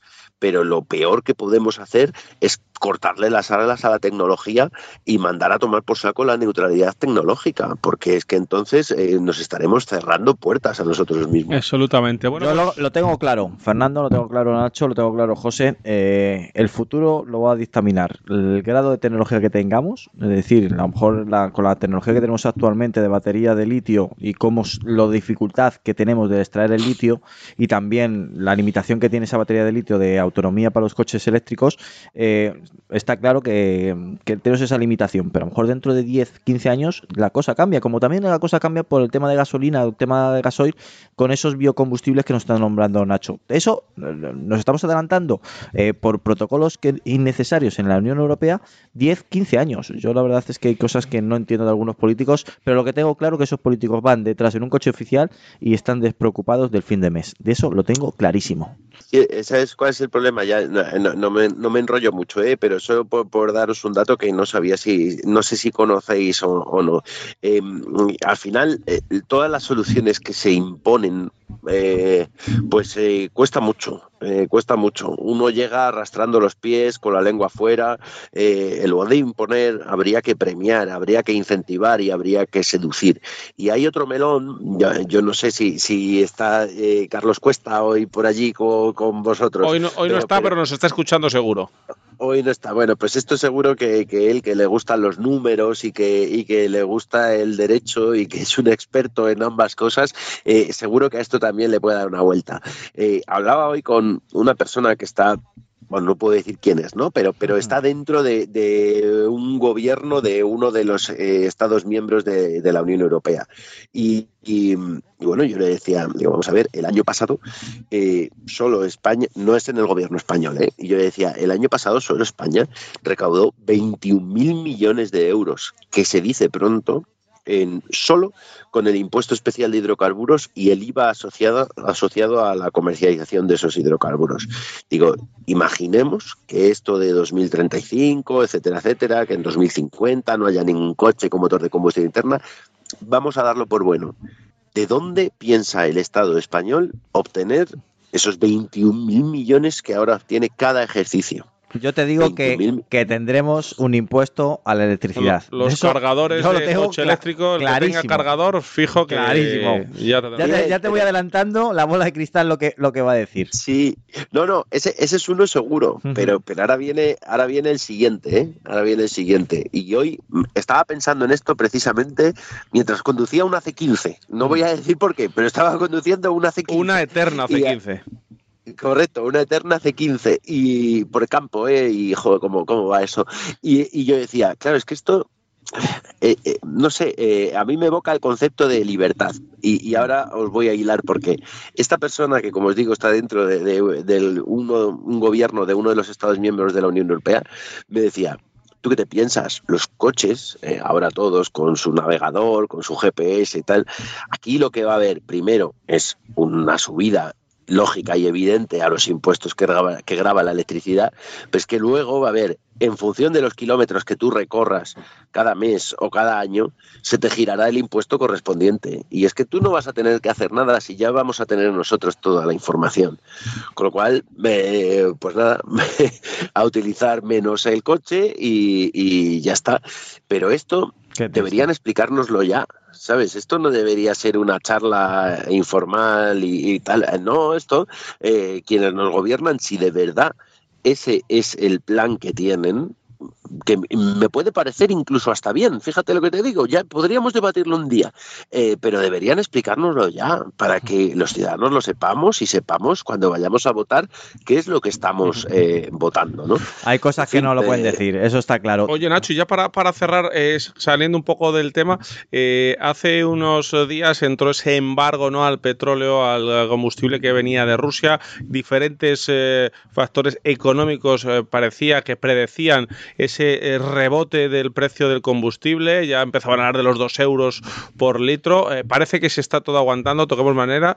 Yo creo que he visto por ahí a unos 60, unos 60 y pico. Unos 66 he visto yo ¿Cómo, hoy. cómo, ¿Cómo está el tema? Tú que tienes la bola de, de cristal esa que tienes ahí en el despacho, qué sé yo, eh, ¿vamos a seguir así o, o cómo va a ser el, el precio? Pues, pues eh, todo va a depender, todo va a depender. Nosotros ya dijimos que eh, aunque el embargo a, la importación de productos derivados del petróleo de Rusia entraba en vigor el 5 de febrero, esto no lo íbamos a notar el 6. Y no lo íbamos a notar el 6 porque las primeras semanas de- del año y también las últimas del año pasado, eh, eh, los operadores eh, que, que tienen presencia en Europa se han hinchado a comprar diésel ruso y se han hinchado a comprar diésel procedente de otras partes del mundo en refinado a partir de petróleo ruso.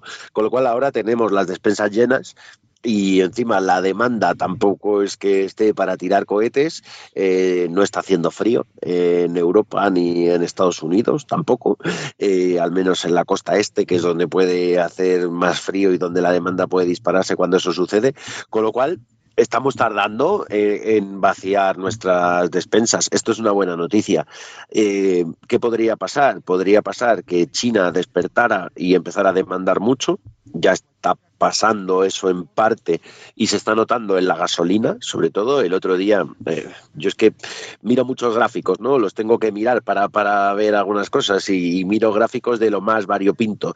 Eh, el otro día vi gráficos de los eh, atascos de tráfico que había habido en las principales ciudades chinas en la última semana y había habido atascos. Esto ya es noticia, porque desde hace casi tres años no había atascos en las ciudades chinas, ¿no? Eh, con su política de, cero COVID. Esto está haciendo que repunte la gasolina. Si os dais cuenta, la gasolina vuelve a estar otra vez más cara que el gasóleo desde agosto del año pasado, por primera vez, ¿no? Eh, si, si además de la movilidad privada despierta la industria china, no hay cierres de fábricas cuando se detecta un caso de COVID, etcétera, etcétera, como parece que va a suceder si además también despierta la aviación china, que tirará de combustible de aviación, también un destilado medio, igual que el gasóleo, y si entra el frío en el hemisferio norte, sobre todo Europa y costa este de Estados Unidos, y si todas esas cosas pasan a la vez, pues la, de, la despensa que hasta ahora hemos llenado de diésel, pues se vaciará muy rápido y el precio subirá muy rápido. Si esto se produce de una forma gradual, pues más o menos se podrá ir bandeando la cosa. Pero, pero bueno, hay que estar muy atento a lo que sucede en cualquier parte del mundo para luego cuando pongamos gasolina en cualquier estación de servicio española, pues ver lo que sucede en el surtido. Bueno, lo que tengo claro que voy a llenar el, el depósito porque viendo lo visto y el despertar del país del sol naciente, miedo me da, ¿eh? Miedo me da. Bueno, Tú llénalo siempre, José, llénalo siempre que serás muy bienvenido en nuestras estaciones de servicio. ¿El del sol naciente no era Japón? Bueno, es, es el primo. No sé, Es está aquí a la primo, izquierda, es, sí. primo, es- es la luna naciente. Bueno, pues Nacho Rabadán, director general de CES, de la Confederación eh, de, de Española de Empresarios de Estaciones de Servicio. Muchas gracias por este ratito en Auto FM, porque además sé que es un ratito que le has robado a tu niño, que lo estabas con él, así que dale un abrazo y, de- y las gracias de nuestra parte a- al pequeño Rabadán, ¿vale? Luego él me escucha y está tan contento. Así que eso, un, un abrazo para vosotros y un abrazo también para, para Simón, el pequeño Rabadán, que seguro que le, le gustará escuchar su nombre luego en la radio. Pues un abrazo para Simón eh, Un y fuerte otro abrazo, abrazo para sí, su señor. padre. Gracias, Nacho. Hasta luego. Os escucho, gracias, chao, chao. Adiós, adiós. Bueno, vamos a hablar del BMW X5 y X6 2023. Llega el restyling de uno de los coches más importantes porque es el de su segmento el más vendido en España. Eh, llega un- con un restyling, sobre todo en la parte frontal, haciéndole más fuerte, más con más empaque y lo que más eh, llamativo, incluso se acerca a algunos tintes, algunas líneas al maravilloso X8, eh, pero lo que sí que me llama, X7, disculpar, eh, lo que sí que me llama la atención que también introduce nuevos motores y nueva tecnología. Es decir, que es un restyling bastante profundo de estos dos coches que tanto el X5 como el X6 son coches que han abanderado um, la marca BMW en los últimos años, eh, por lo menos en posicionamiento. Eh, yo lo veo, sobre todo, ya los riñones muy grandes, han estilizado mucho lo- los faros delanteros, lo han estrechado para darle más, más volumen a, a esos...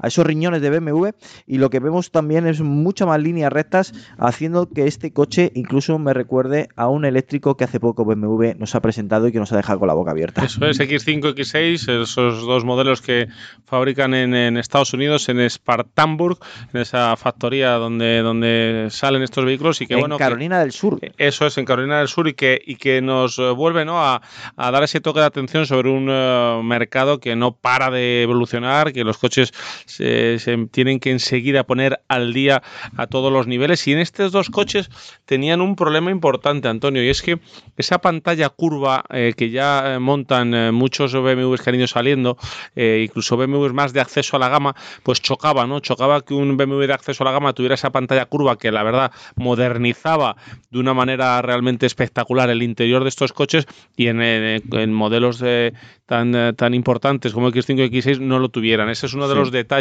¿no? que, incorpora, de detalles de, de interior, esa eh, pantalla de 14,9 pulgadas que además lleva el eh, cuadro de instrumentos digital de 12,3 y el sistema eDrive 8 de última generación. Bueno, es una pantalla, no es un pantallón gigante que une tanto la pantalla central que de navegación, la que conocemos todos como navegación, como el cuadro de instrumentos. La verdad es que queda, queda pues como dices tú, a la familia totalmente actualizada, pero no solamente eso, en detalles interiores, sino también en, cuando buscamos y rebuscamos encontramos detalles muy interesantes de esta gama, por ejemplo, del X5 2023, que serie va a llevar la suspensión adaptativa y el X6 va a llevar la suspensión adaptativa, adaptativa pero M, es decir, la deportiva de serie, que está muy bien. Esto significa que va a tener en su equipamiento opcional su eje trasero direccional y un sistema de barras estabilizadoras más gruesas para darle aún más, eh, más dinamismo al conjunto tanto del X5 como del X6. Dos coches que, insisto, que son muy importantes, son pilares porque se posicionan muy bien en su segmento. X6 prácticamente creó un segmento y el X5 número uno en ventas en España en el segmento donde lucha. Oye, José, también viene con una mecánica microhíbrida diésel X-Drive 30D de 300 caballos. Ese se te, se te ajusta como un guante. ¿Jubilamos ya el, el mítico X5 de, de José Lagunar? Vamos a ver, eh, para jubilar Eso- mi eso es X5 un no. primero ti- tiene que decidirlo él, porque de momento lleva 520.000 kilómetros, ahora con los bonos de Renfe está tomándose unas pequeñas vacaciones, pero primero tiene que rendirse y ya cuando se rinda veremos por qué le sustituimos. No adelantemos acontecimientos. Bueno, pues eh, estos eh, X5, aparte de ese microhíbrido diésel que comentamos con José, también viene con un microhíbrido gasolina, el X-Drive 40i de 380 caballos. eh, son versiones eh, también eh, híbridas enchufables, X-Drive 50e, que añade 96 caballos a la versión anterior de 45e, para un total de 490 caballos. Y eh, luego el buque insignia por arriba, Antonio SM60i X-Drive de 530 caballos. Que vuela bajo, pero bajo, bajo de verdad. Pues ya sabéis, a partir de abril llegarán a los concesionarios de España, ya se pueden hacer las peticiones y que si estás pensando en comprarte uno de estos dos coches, espérate que merece la pena, tanto el interior por el sistema de infotenimiento que es brutal, el salto que va a dar, por fuera los faros, tanto delanteros más estrechos y dándole más importancia a los riñones y la parte de atrás, faros traseros con la nueva insignia de, X, de, del X5, que dan con tecnología LED en la parte trasera.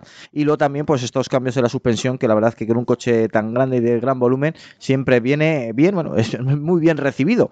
Eh, ahora vamos a hablar de una noticia que no me hubiera gustado dar y que ya voy a aprovechar de José porque vamos a hablar de industria. En este caso, Ford nos ha adelantado que va a despedir a 3.800 trabajadores en todas sus plantas de Europa. Eh, dicen que que la de Almufases, la española, se libra porque se ha adaptado y ha sido elegida para montar y construir eh, vehículos 100% eléctricos, pero en el resto, pues el tema de, pues ya sabéis, eh, reestructuración, eh, se necesitan menos personas para construir coches 100% eléctricos y en eso significa 3.800 personas fuera, sobre todo la planta de Inglaterra y la planta de Alemania van a ser las que van a recibir este recorte de personas y es una noticia muy mala porque la verdad es que lo que vemos es que la evolución del coche eléctrico hay ciertas personas que se está llevando por delante y uno de los ejemplos es esto y lo estamos viendo en Ford como punta de una lanza que veremos en el resto de las marcas seguramente. Y ah, un detalle que me parece muy importante es que eso, de esos 3.600 empleos que se van a perder en Europa, eh, un porcentaje más grande de lo que nos imaginamos es de los equipos de I +D. Eh, por supuesto, va a haber gente que está en las plantas ensamblando piezas que van a perder su trabajo. Ojalá no lo perdieran. Pero lo más preocupante de todo es que también lo van a perder personas que están precisamente en los departamentos de desarrollo, de investigación y de desarrollo. Es muchísimo más difícil desarrollar y hacer que funcione bien y hacer que funcione como nos gusta a los europeos un coche de combustión que uno eléctrico. Con lo cual hay mucha gente de valor añadido que sobra. Y más en este caso porque van a, han- tiene una alianza con el grupo Volkswagen y van a utilizar las plataformas del Volkswagen ID, es decir, el ID3, el ID4, el ID futuro ID5, eh, lo van a sacar en Ford. Es decir, tendremos un ID3, tendremos un Cupra Born, pero de Ford. Eh, Esos que son los que están construidos sobre la plataforma MB de Volkswagen, esos están todos centralizados en Colonia, en esa fábrica, esa megafactoría que desde los años 30 del siglo pasado. Yo estuve allí en Colonia en una presentación muy especial de Ford. eh, Es la base de Ford en Europa, sí, desde hace casi 100 años. Conociendo a Ken Block, por cierto. Eh, En paz descanse. en paz descanse, eh, con el Focus RS y nos hicieron ahí una exhibición en la planta de Colonia. Una pedazo planta. Bueno, yo, yo no vi el final, ¿eh? Era Megafactoría. Megafactoría, sí, Brutal, pues ahí se, se van a ensamblar estos coches. Y lo que decimos muchas veces, José, que qué importante es cuando, bueno, eh, nos dicen que las fábricas españolas van recogiendo trabajos de coche eléctrico, que ese, ese es el futuro. Al Musafes le le adjudicaron dos coches eléctricos y parece que se pueda se pueda librar. Eso es muy muy importante muy interesante no que vayamos adaptando eh, nuestra potencialidad como país fabricante de vehículos que es España al vehículo eléctrico a las baterías a lo que es el futuro José Sí, totalmente. Lo que tampoco es podemos, tampoco podemos decir que es una buena noticia quedarnos con, con las migas. Ojalá tuviéramos eh, unos dirigentes políticos que no pusieran palos en las ruedas a los empresarios y que dejaran que también desde España se hicieran iniciativas empresariales hacia el coche eléctrico, ojo, o como hablábamos antes con Nacho Rabadán, hacia cualquiera de los combustibles neutros en carbono que pueden satisfacer la movilidad sin eh, descartar a nadie socialmente. Podemos hablar mm, mucho del coche eléctrico, pero sobre todo la gente tiene que tener clara una cosa, o cambia mucho todo o el coche eléctrico es solo para ricos. Y ojalá cambie, ¿eh? porque si no lo vamos a pasar todos, todos muy mal. Y, ojalá, y ojalá cambie también porque el coche eléctrico, quien lo prueba, quiere un coche eléctrico, es que funciona muy bien. Es un, yo soy un valedor del coche eléctrico porque no tiene vibraciones, no emite directamente donde estás tú utilizando ese coche eléctrico.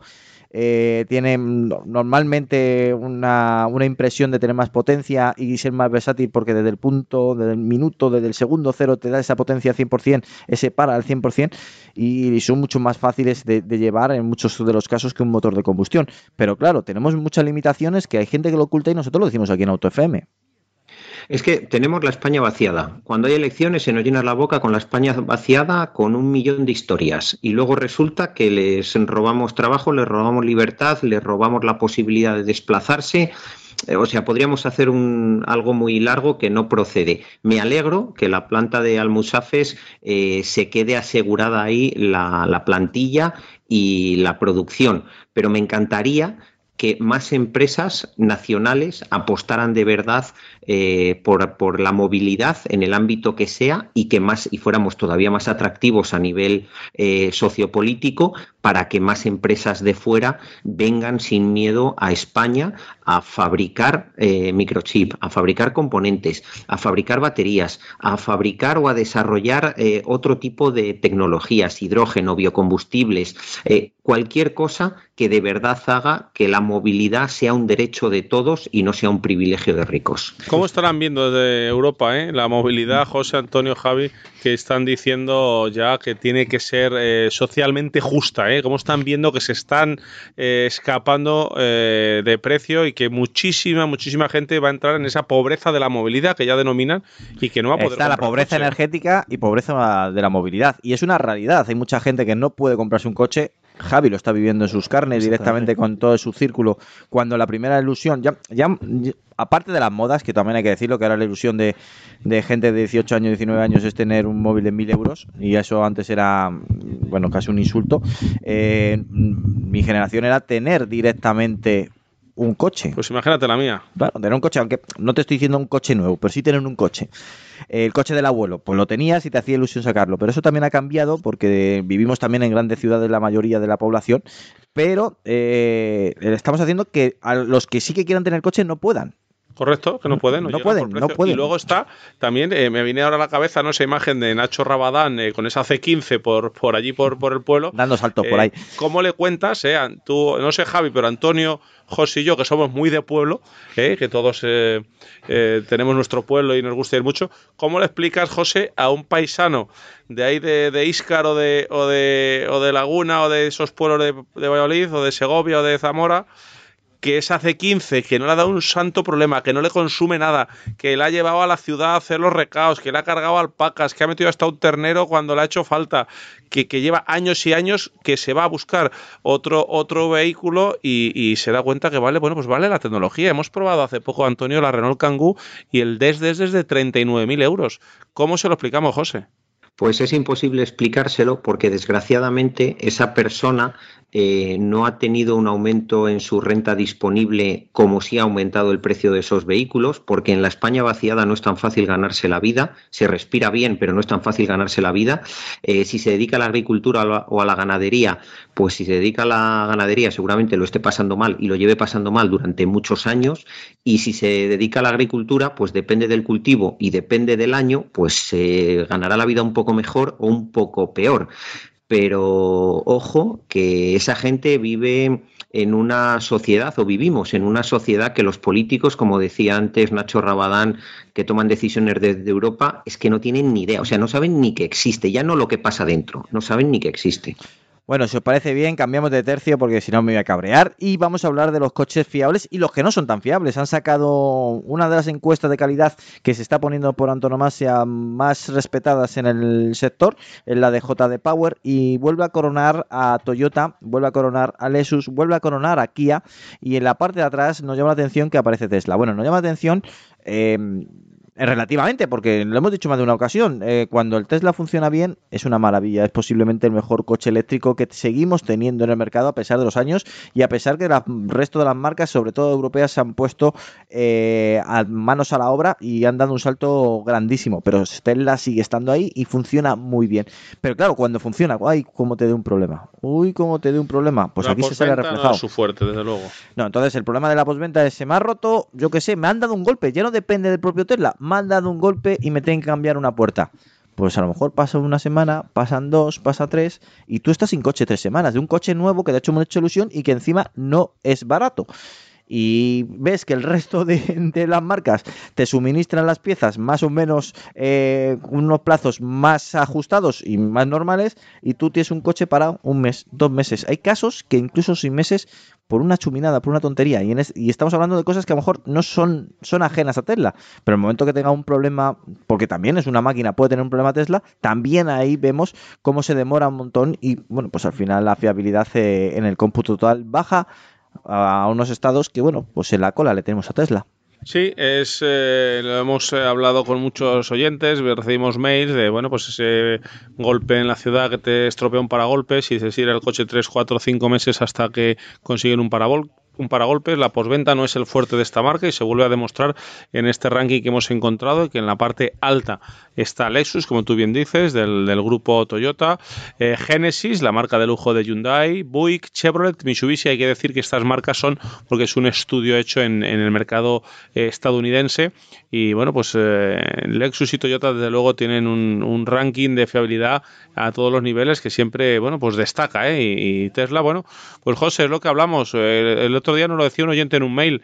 Eh, están eh, trabajando a ritmo endiablado en Tesla, cada vez venden más, se están entregando más coches, no pueden parar un poquito esa producción, aunque haya un poquito más de espera para el Tesla nuevo, pero que hagan para golpes, que hagan eh, piezas, que hagan todo lo necesario para que se les tropea.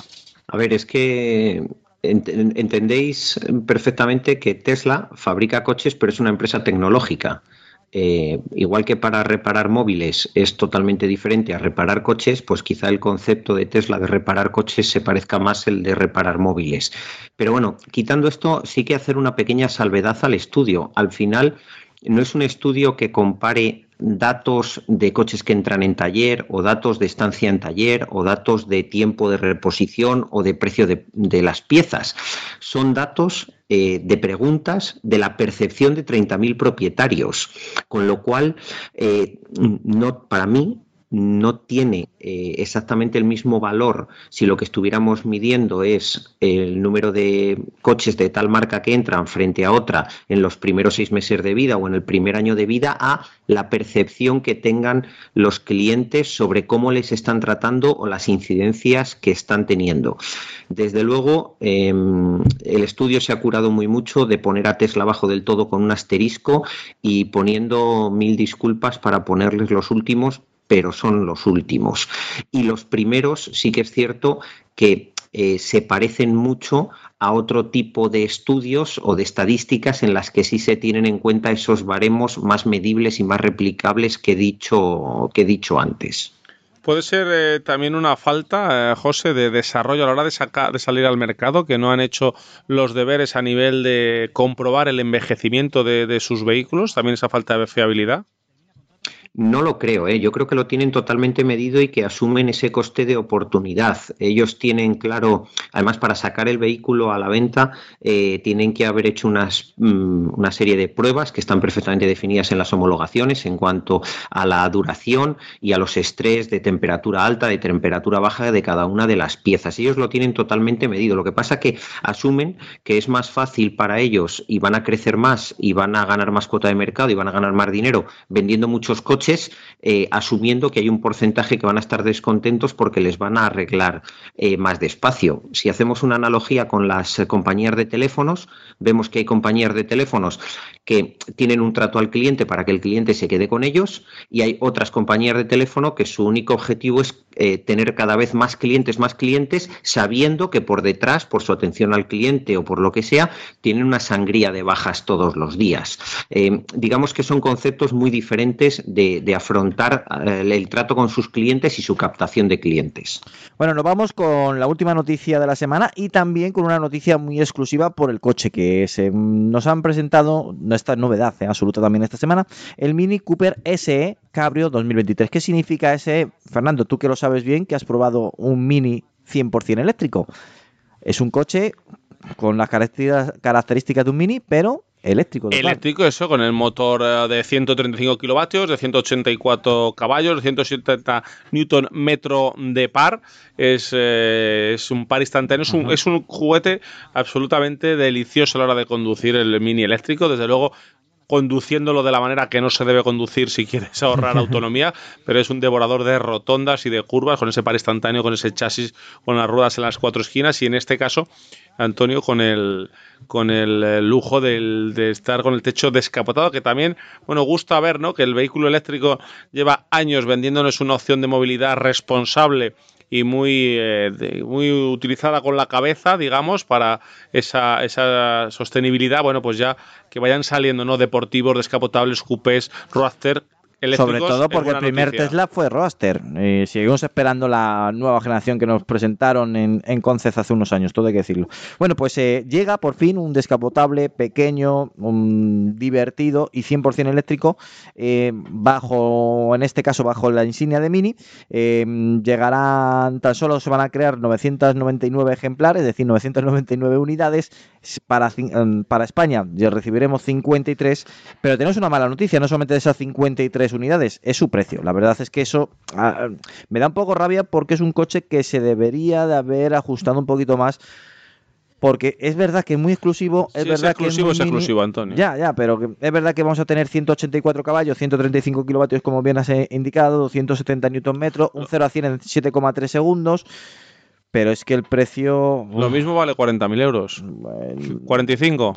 50. No. 55, venga, No, dilo. 61.000 euros. Bueno, José, con 10 billones de pesetas hace unos añitos, ¿qué coche te comprabas? El clase S que te gusta tanto a ti. Buah.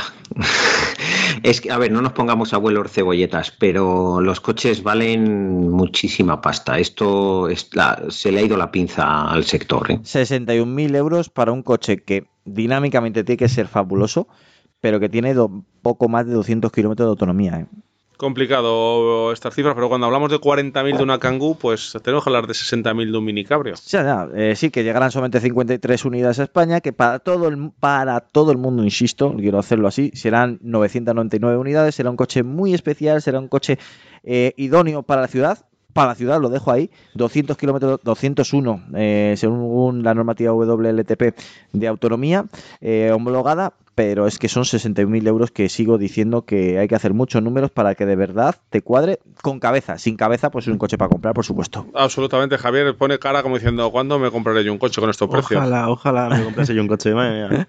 Bueno, mm, a mí me encantaría tener un mini cabrio 100% eléctrico, no lo voy a negar, yo estaría encantado cruzar la castellana con este coche, pero entiendo la gente que haya puesto las manos en la cabeza haya visto el precio y haya visto la autonomía y haya dicho, joder, eh, hay que poner un poquito de control a, a esto. Sí, la tecnología ha apretado mucho a los fabricantes, los materiales, la logística, todo va subiendo. Se ha hecho ahí un- una tormenta perfecta y la verdad es que eh, si eh, analizamos un poquito el precio de, de los coches es que es increíble. Es- Sí, es pero también han aprovechado. Tienen la tecnología de, de Mini ya de hace unos años que saben que funciona bien, eh, más que probada, y han dicho, oye, si tenemos un Mini descapotable, ¿por qué no lo insertamos? Porque al final es insertar donde va el, módulo de motor de combustión, hace la- el injerto de motor de, en un coche eléctrico y, al final un Mini cabrio por dentro o las tripas son igual que un Mini normal. Eh, pues la han hecho y han dicho, bueno, pues sí, y si le solamente vendemos mil unidades, y ahora ha dicho un iluminado, si solamente vendemos mil unidades por un precio, digamos, eh, también exclusivo. Y se le han tomado la pie de la letra, 61.000 euros. 61.000 euros. eh, ¿Cuántas unidades has dicho, Antonio? 999 unidades. 999, pues eh, casi 61 millones de euros. Buah. La cuenta es Eh, fácil. Sí, la cuenta es fácil y llegará a partir del mes de abril de 2023 a los concesionarios y a los propietarios, a los afortunados que se pueden gastar 61.000 euros en este coche. Y mira que se adapta bien un Mini a la tecnología Joder, eléctrica. Es un sí. coche pequeño, urbano. eh, bueno, es un coche que le sienta como un guante esta tecnología. Y aparte el descapotable que es muy cachondo. todo Efectivamente, decirlo. Va a ser como una. a encontrar una aguja en un pajar. Ese Sí. Mini. Efectivamente. Va a ser difícil vamos verlo, a ver ¿eh? que luego el mercado te sorprende. Lo mismo luego eh, las 53 unidades que llegan al mercado español se venden. Ojo, que me parece una, una cantidad importante la que ha pedido España. Sí, ¿eh? se, se venden Citroën M Aris, todo es posible en esta vida. Bueno, ya sabéis que antes de terminar vamos a escuchar a los compañeros de Total Energies. Bienvenidos al podcast de Total Energies. Acomódate y acompáñanos.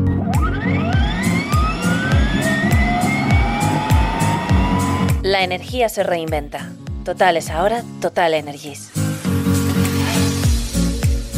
Bienvenido a los podcasts de Total Energies. En el anterior podcast estuvimos hablando sobre el aceite de la caja de cambios manual y cómo hacer el cambio correcto de este aceite. Pues bien, esta semana vamos a hablar de la caja de cambios automáticas, cada vez más populares en España y, bueno, populares entre la gente y también entre los fabricantes, porque cada vez nos encontramos más caja de cambios automáticas en los nuevos coches. Fernando. Efectivamente, como, como hemos dicho muchas veces, cada vez el cambio automático se está imponiendo, incluso los más reacios, ¿no? Cuando lo prueban, luego pues eh, les cuesta, les cuesta dejarlo. Da un poquito de miedo al principio el no tener embrague, el, creer que te vas a poder equivocar, pero en cuanto llevas unos kilómetros, la comodidad de una transmisión en una caja de cambios automática es, es, eh, inigualable, ¿no? Y, y, el mercado tiende, tiende hacia ello. Y por eso hemos llamado a Sabina Esteban del Departamento Técnico de Total Energies. Eh, ¿Cómo estás, Sabina? Muy bien, encantada de estar otra vez aquí con vosotros. Bueno, pues eh, deseando que estés un ratito con nosotros y eh, te vamos a preguntar, te vamos a, a, poner a prueba, ¿vale? Te vamos a, poner, te vamos a, a preguntar por tipos de, de, de, transmisiones, por tipos de cajas de cambio automáticas, para que nos cuentes uh -huh. un poquito cómo son todas y cada una de ellas, si te parece. Ah, es que no todas son iguales, es que hay gente que se no. piensa caja de cambios automáticas. ¡Hala! Ya está. Sí. No, no. Como las manuales, ¿no? Que... Exacto. Ya.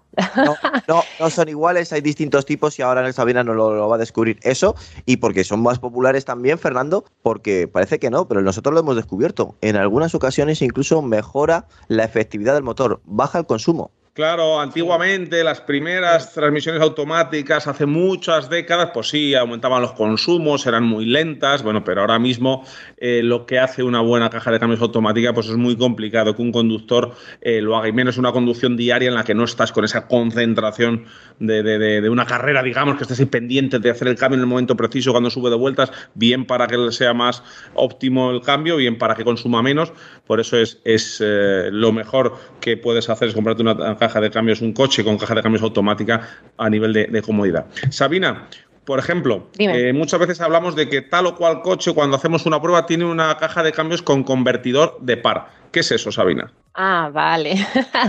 pues mira, lo que son las transmisiones automáticas con convertidor de par son, bueno, pues al final las cajas automáticas que conocemos de toda la vida.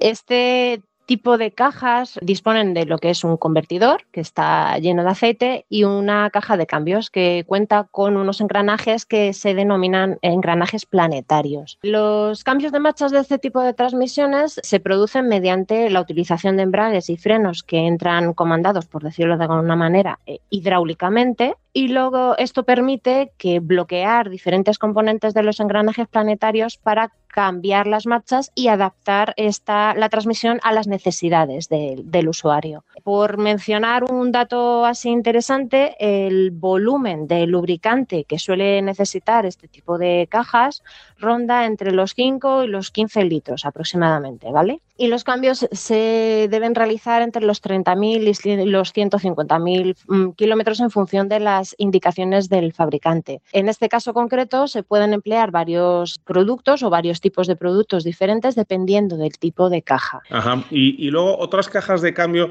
Sabina, que también eh, hablamos mucho aquí en, en son las de tipo CVT. ¿Qué, qué, qué es una caja CVT y qué significa eso de CVT?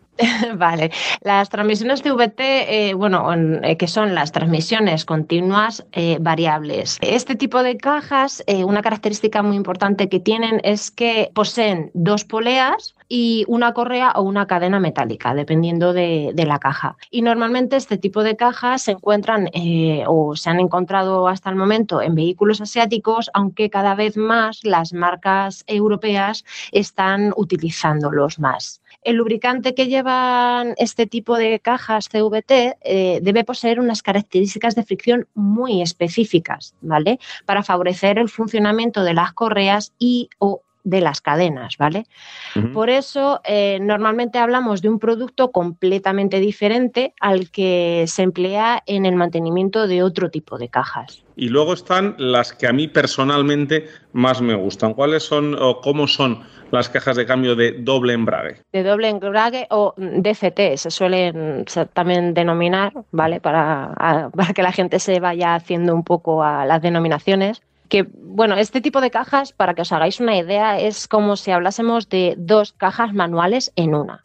Este tipo de cajas disponen de lo que son dos ejes con engranajes eh, para las marchas, uno de ellos para las marchas pares y otro para las marchas impares. Y cada eje entra en funcionamiento mediante uno de los embragues. Existen tipos de lubricante, varios tipos de lubricantes para este tipo de cajas, los cuales dependerá fundamentalmente si estamos eh, hablando de cajas que tienen embragues secos o son o si tienen embragues húmedos.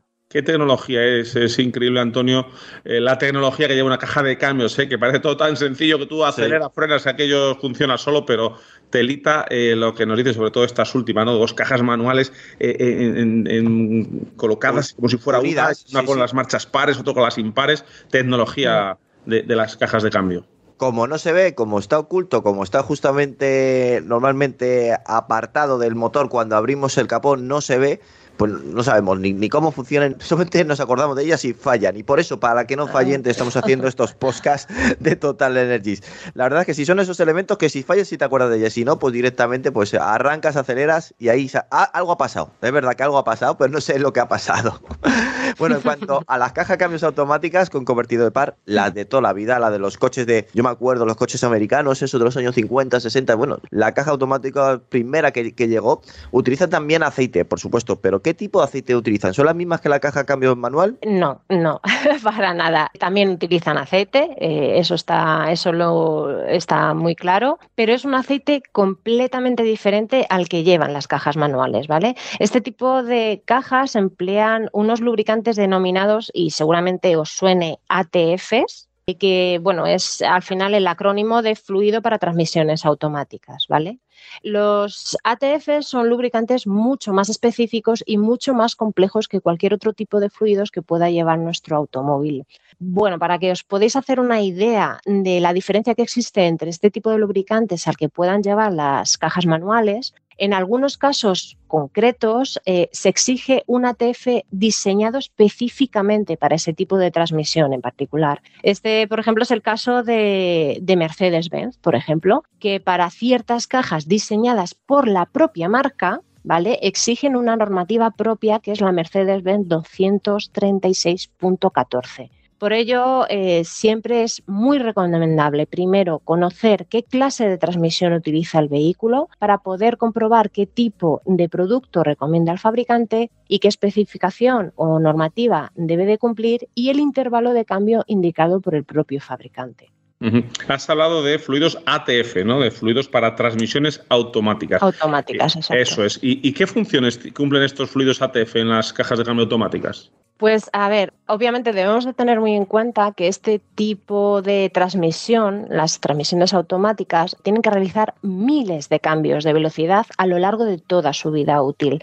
Además, poseen muchísimos componentes diferentes de diferentes materiales, además de distintas, eh, con distintos tipos de propiedades de fricción, ¿vale? Todos estos componentes. Y por otro lado, además, dentro de la propia transmisión hay docena de sensores electrónicos y componentes que el fluido tiene que proteger y refrigerar, además de actuar de medio conductor para transmitir diferentes señales y presiones. Entonces, Sa- Sabina, eh, eh, eh, un, un buen líquido, un buen líquido fluido para transmisiones automáticas, un buen ATF, eh, ¿qué, qué, mm, qué características debe cumplir? Pues debe cumplir unas características muy concretas, ¿vale? Por un lado, mm, debe de tener una alta resistencia a la oxidación y estabilidad térmica para asegurar una larga vida de servicio de este fluido. Debe soportar eh, pues, altas temperaturas, no generar problemas de corrosión o depósitos por degradación del fluido y proteger los componentes contra la corrosión y la, y la herrumbre. También eh, debe de tener una gran capacidad detergente y dispersante para evitar la formación de depósitos que al final pueden ocasionar averías o un mal funcionamiento de la propia caja. Este tipo de fluidos deben de tener excelentes propiedades antidesgaste y de extrema presión para la protección de, todos los engranajes, sincronizadores y otro tipo de componentes que tenemos en nuestras cajas, además de, eh, de, tener una buena compatibilidad con todos los diferentes componentes y materiales, pero no solo componentes metálicos, sino eh, que también con todas las juntas y elastómeros que al final forman parte también de, nuestras transmisiones.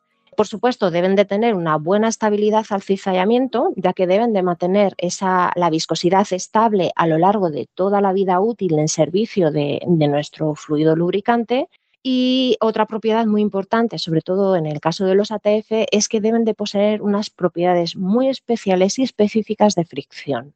Ahora llega la pregunta, Fernando, la pregunta del millón. Siempre la buscamos en los podcasts de Total Energies y creo que es el momento. Ha llegado. ¿Hay que cambiar el aceite a las cajas de cambios automáticas? Vale, pues sí, ¿vale? Como hemos comentado anteriormente, eh, a este tipo de cajas hay que hacerles un cambio periódico de aceite según la recomendación del fabricante. Pero como ya hemos visto, este tipo de transmisiones son bastante delicadas, ¿vale? Si se realiza un cambio de aceite con el producto correcto, una transmisión automática puede tener una vida útil de entre 300.000 y 500.000 kilómetros sin ningún problema. ¿Qué problema nos podemos encontrar eh, con este tipo de fluidos? Bueno, pues estas transmisiones requieren aceites especiales, ¿vale? Como hemos visto, y a veces eh, no son fáciles de encontrar. En algunas ocasiones, eh, por ejemplo, nos hemos encontrado que con que se ha rellenado la transmisión automática con algún ATF, así general, o con cualquier aceite rojo que se encuentran en el mercado, sin conocer realmente las características o propiedades del lubricante, ni las especificaciones que nos exige el fabricante para este tipo y modelo específico de transmisión. También nos hemos encontrado, por ejemplo, casos en los que se han rellenado transmisiones con lubricantes para cajas manuales, ¿vale? Que contienen estos, estos lubricantes, al final contienen aditivos de extrema presión que pueden atacar determinados materiales y provocar un mal funcionamiento en los embragues de las transmisiones automáticas. Así que hay que tener mucho cuidado con el tipo de lubricante que utilizamos para, para este tipo de cajas. Pues uno de los, de los podcasts ¿no? más interesantes, por lo menos a mí me, ha gustado un montón toda la información, me ha parecido súper, súper eh, útil conocer ¿no? todo lo que, nos, lo que nos cuenta Sabina, ¿no? que las cajas de cambio con convertidor de par eh, son las más habituales, aunque como hemos comprobado no son las únicas, y que cada vez se ven más otros dispositivos como los que hemos eh, comentado hoy con, con, ella. Además, en el próximo programa hablaremos más específicamente sobre las cajas de cambios CVT que son muy habituales en, en, coches, en coches asiáticos, Antonio. Sí, eh, la verdad es que son esos coches en su mayoría, ahora que los conocemos también como híbridos, que equipan esta caja de cambios automática denominada CVT y también hay muchos, muchos ahora mismo en el mercado que lo ofrecen. Por eso es tan importante que en el próximo podcast nos escuches aquí en los podcasts de Total Energies. Muchísimas gracias, Sabina. Un placer, chicos, como siempre. No te pierdas el próximo episodio de los podcasts Total Energies. Más información en www.services.totalenergies.es. La energía se reinventa. Total es ahora Total Energies.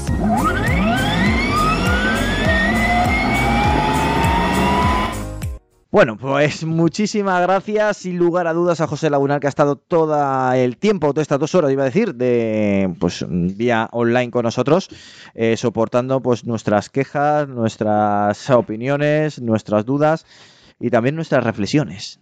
Pues para mí ha sido un verdadero placer. Insisto en que me hubiera gustado estar en el estudio, pero las situaciones familiares no me lo han permitido. Me voy con un, sabor agridulce. ¿eh? Es cierto que los coches han, han subido mucho de precio y eso no me mola, porque si hubiera estado apareado de un aumento en el poder adquisitivo de toda la sociedad española, pues no habría ningún tipo de problema.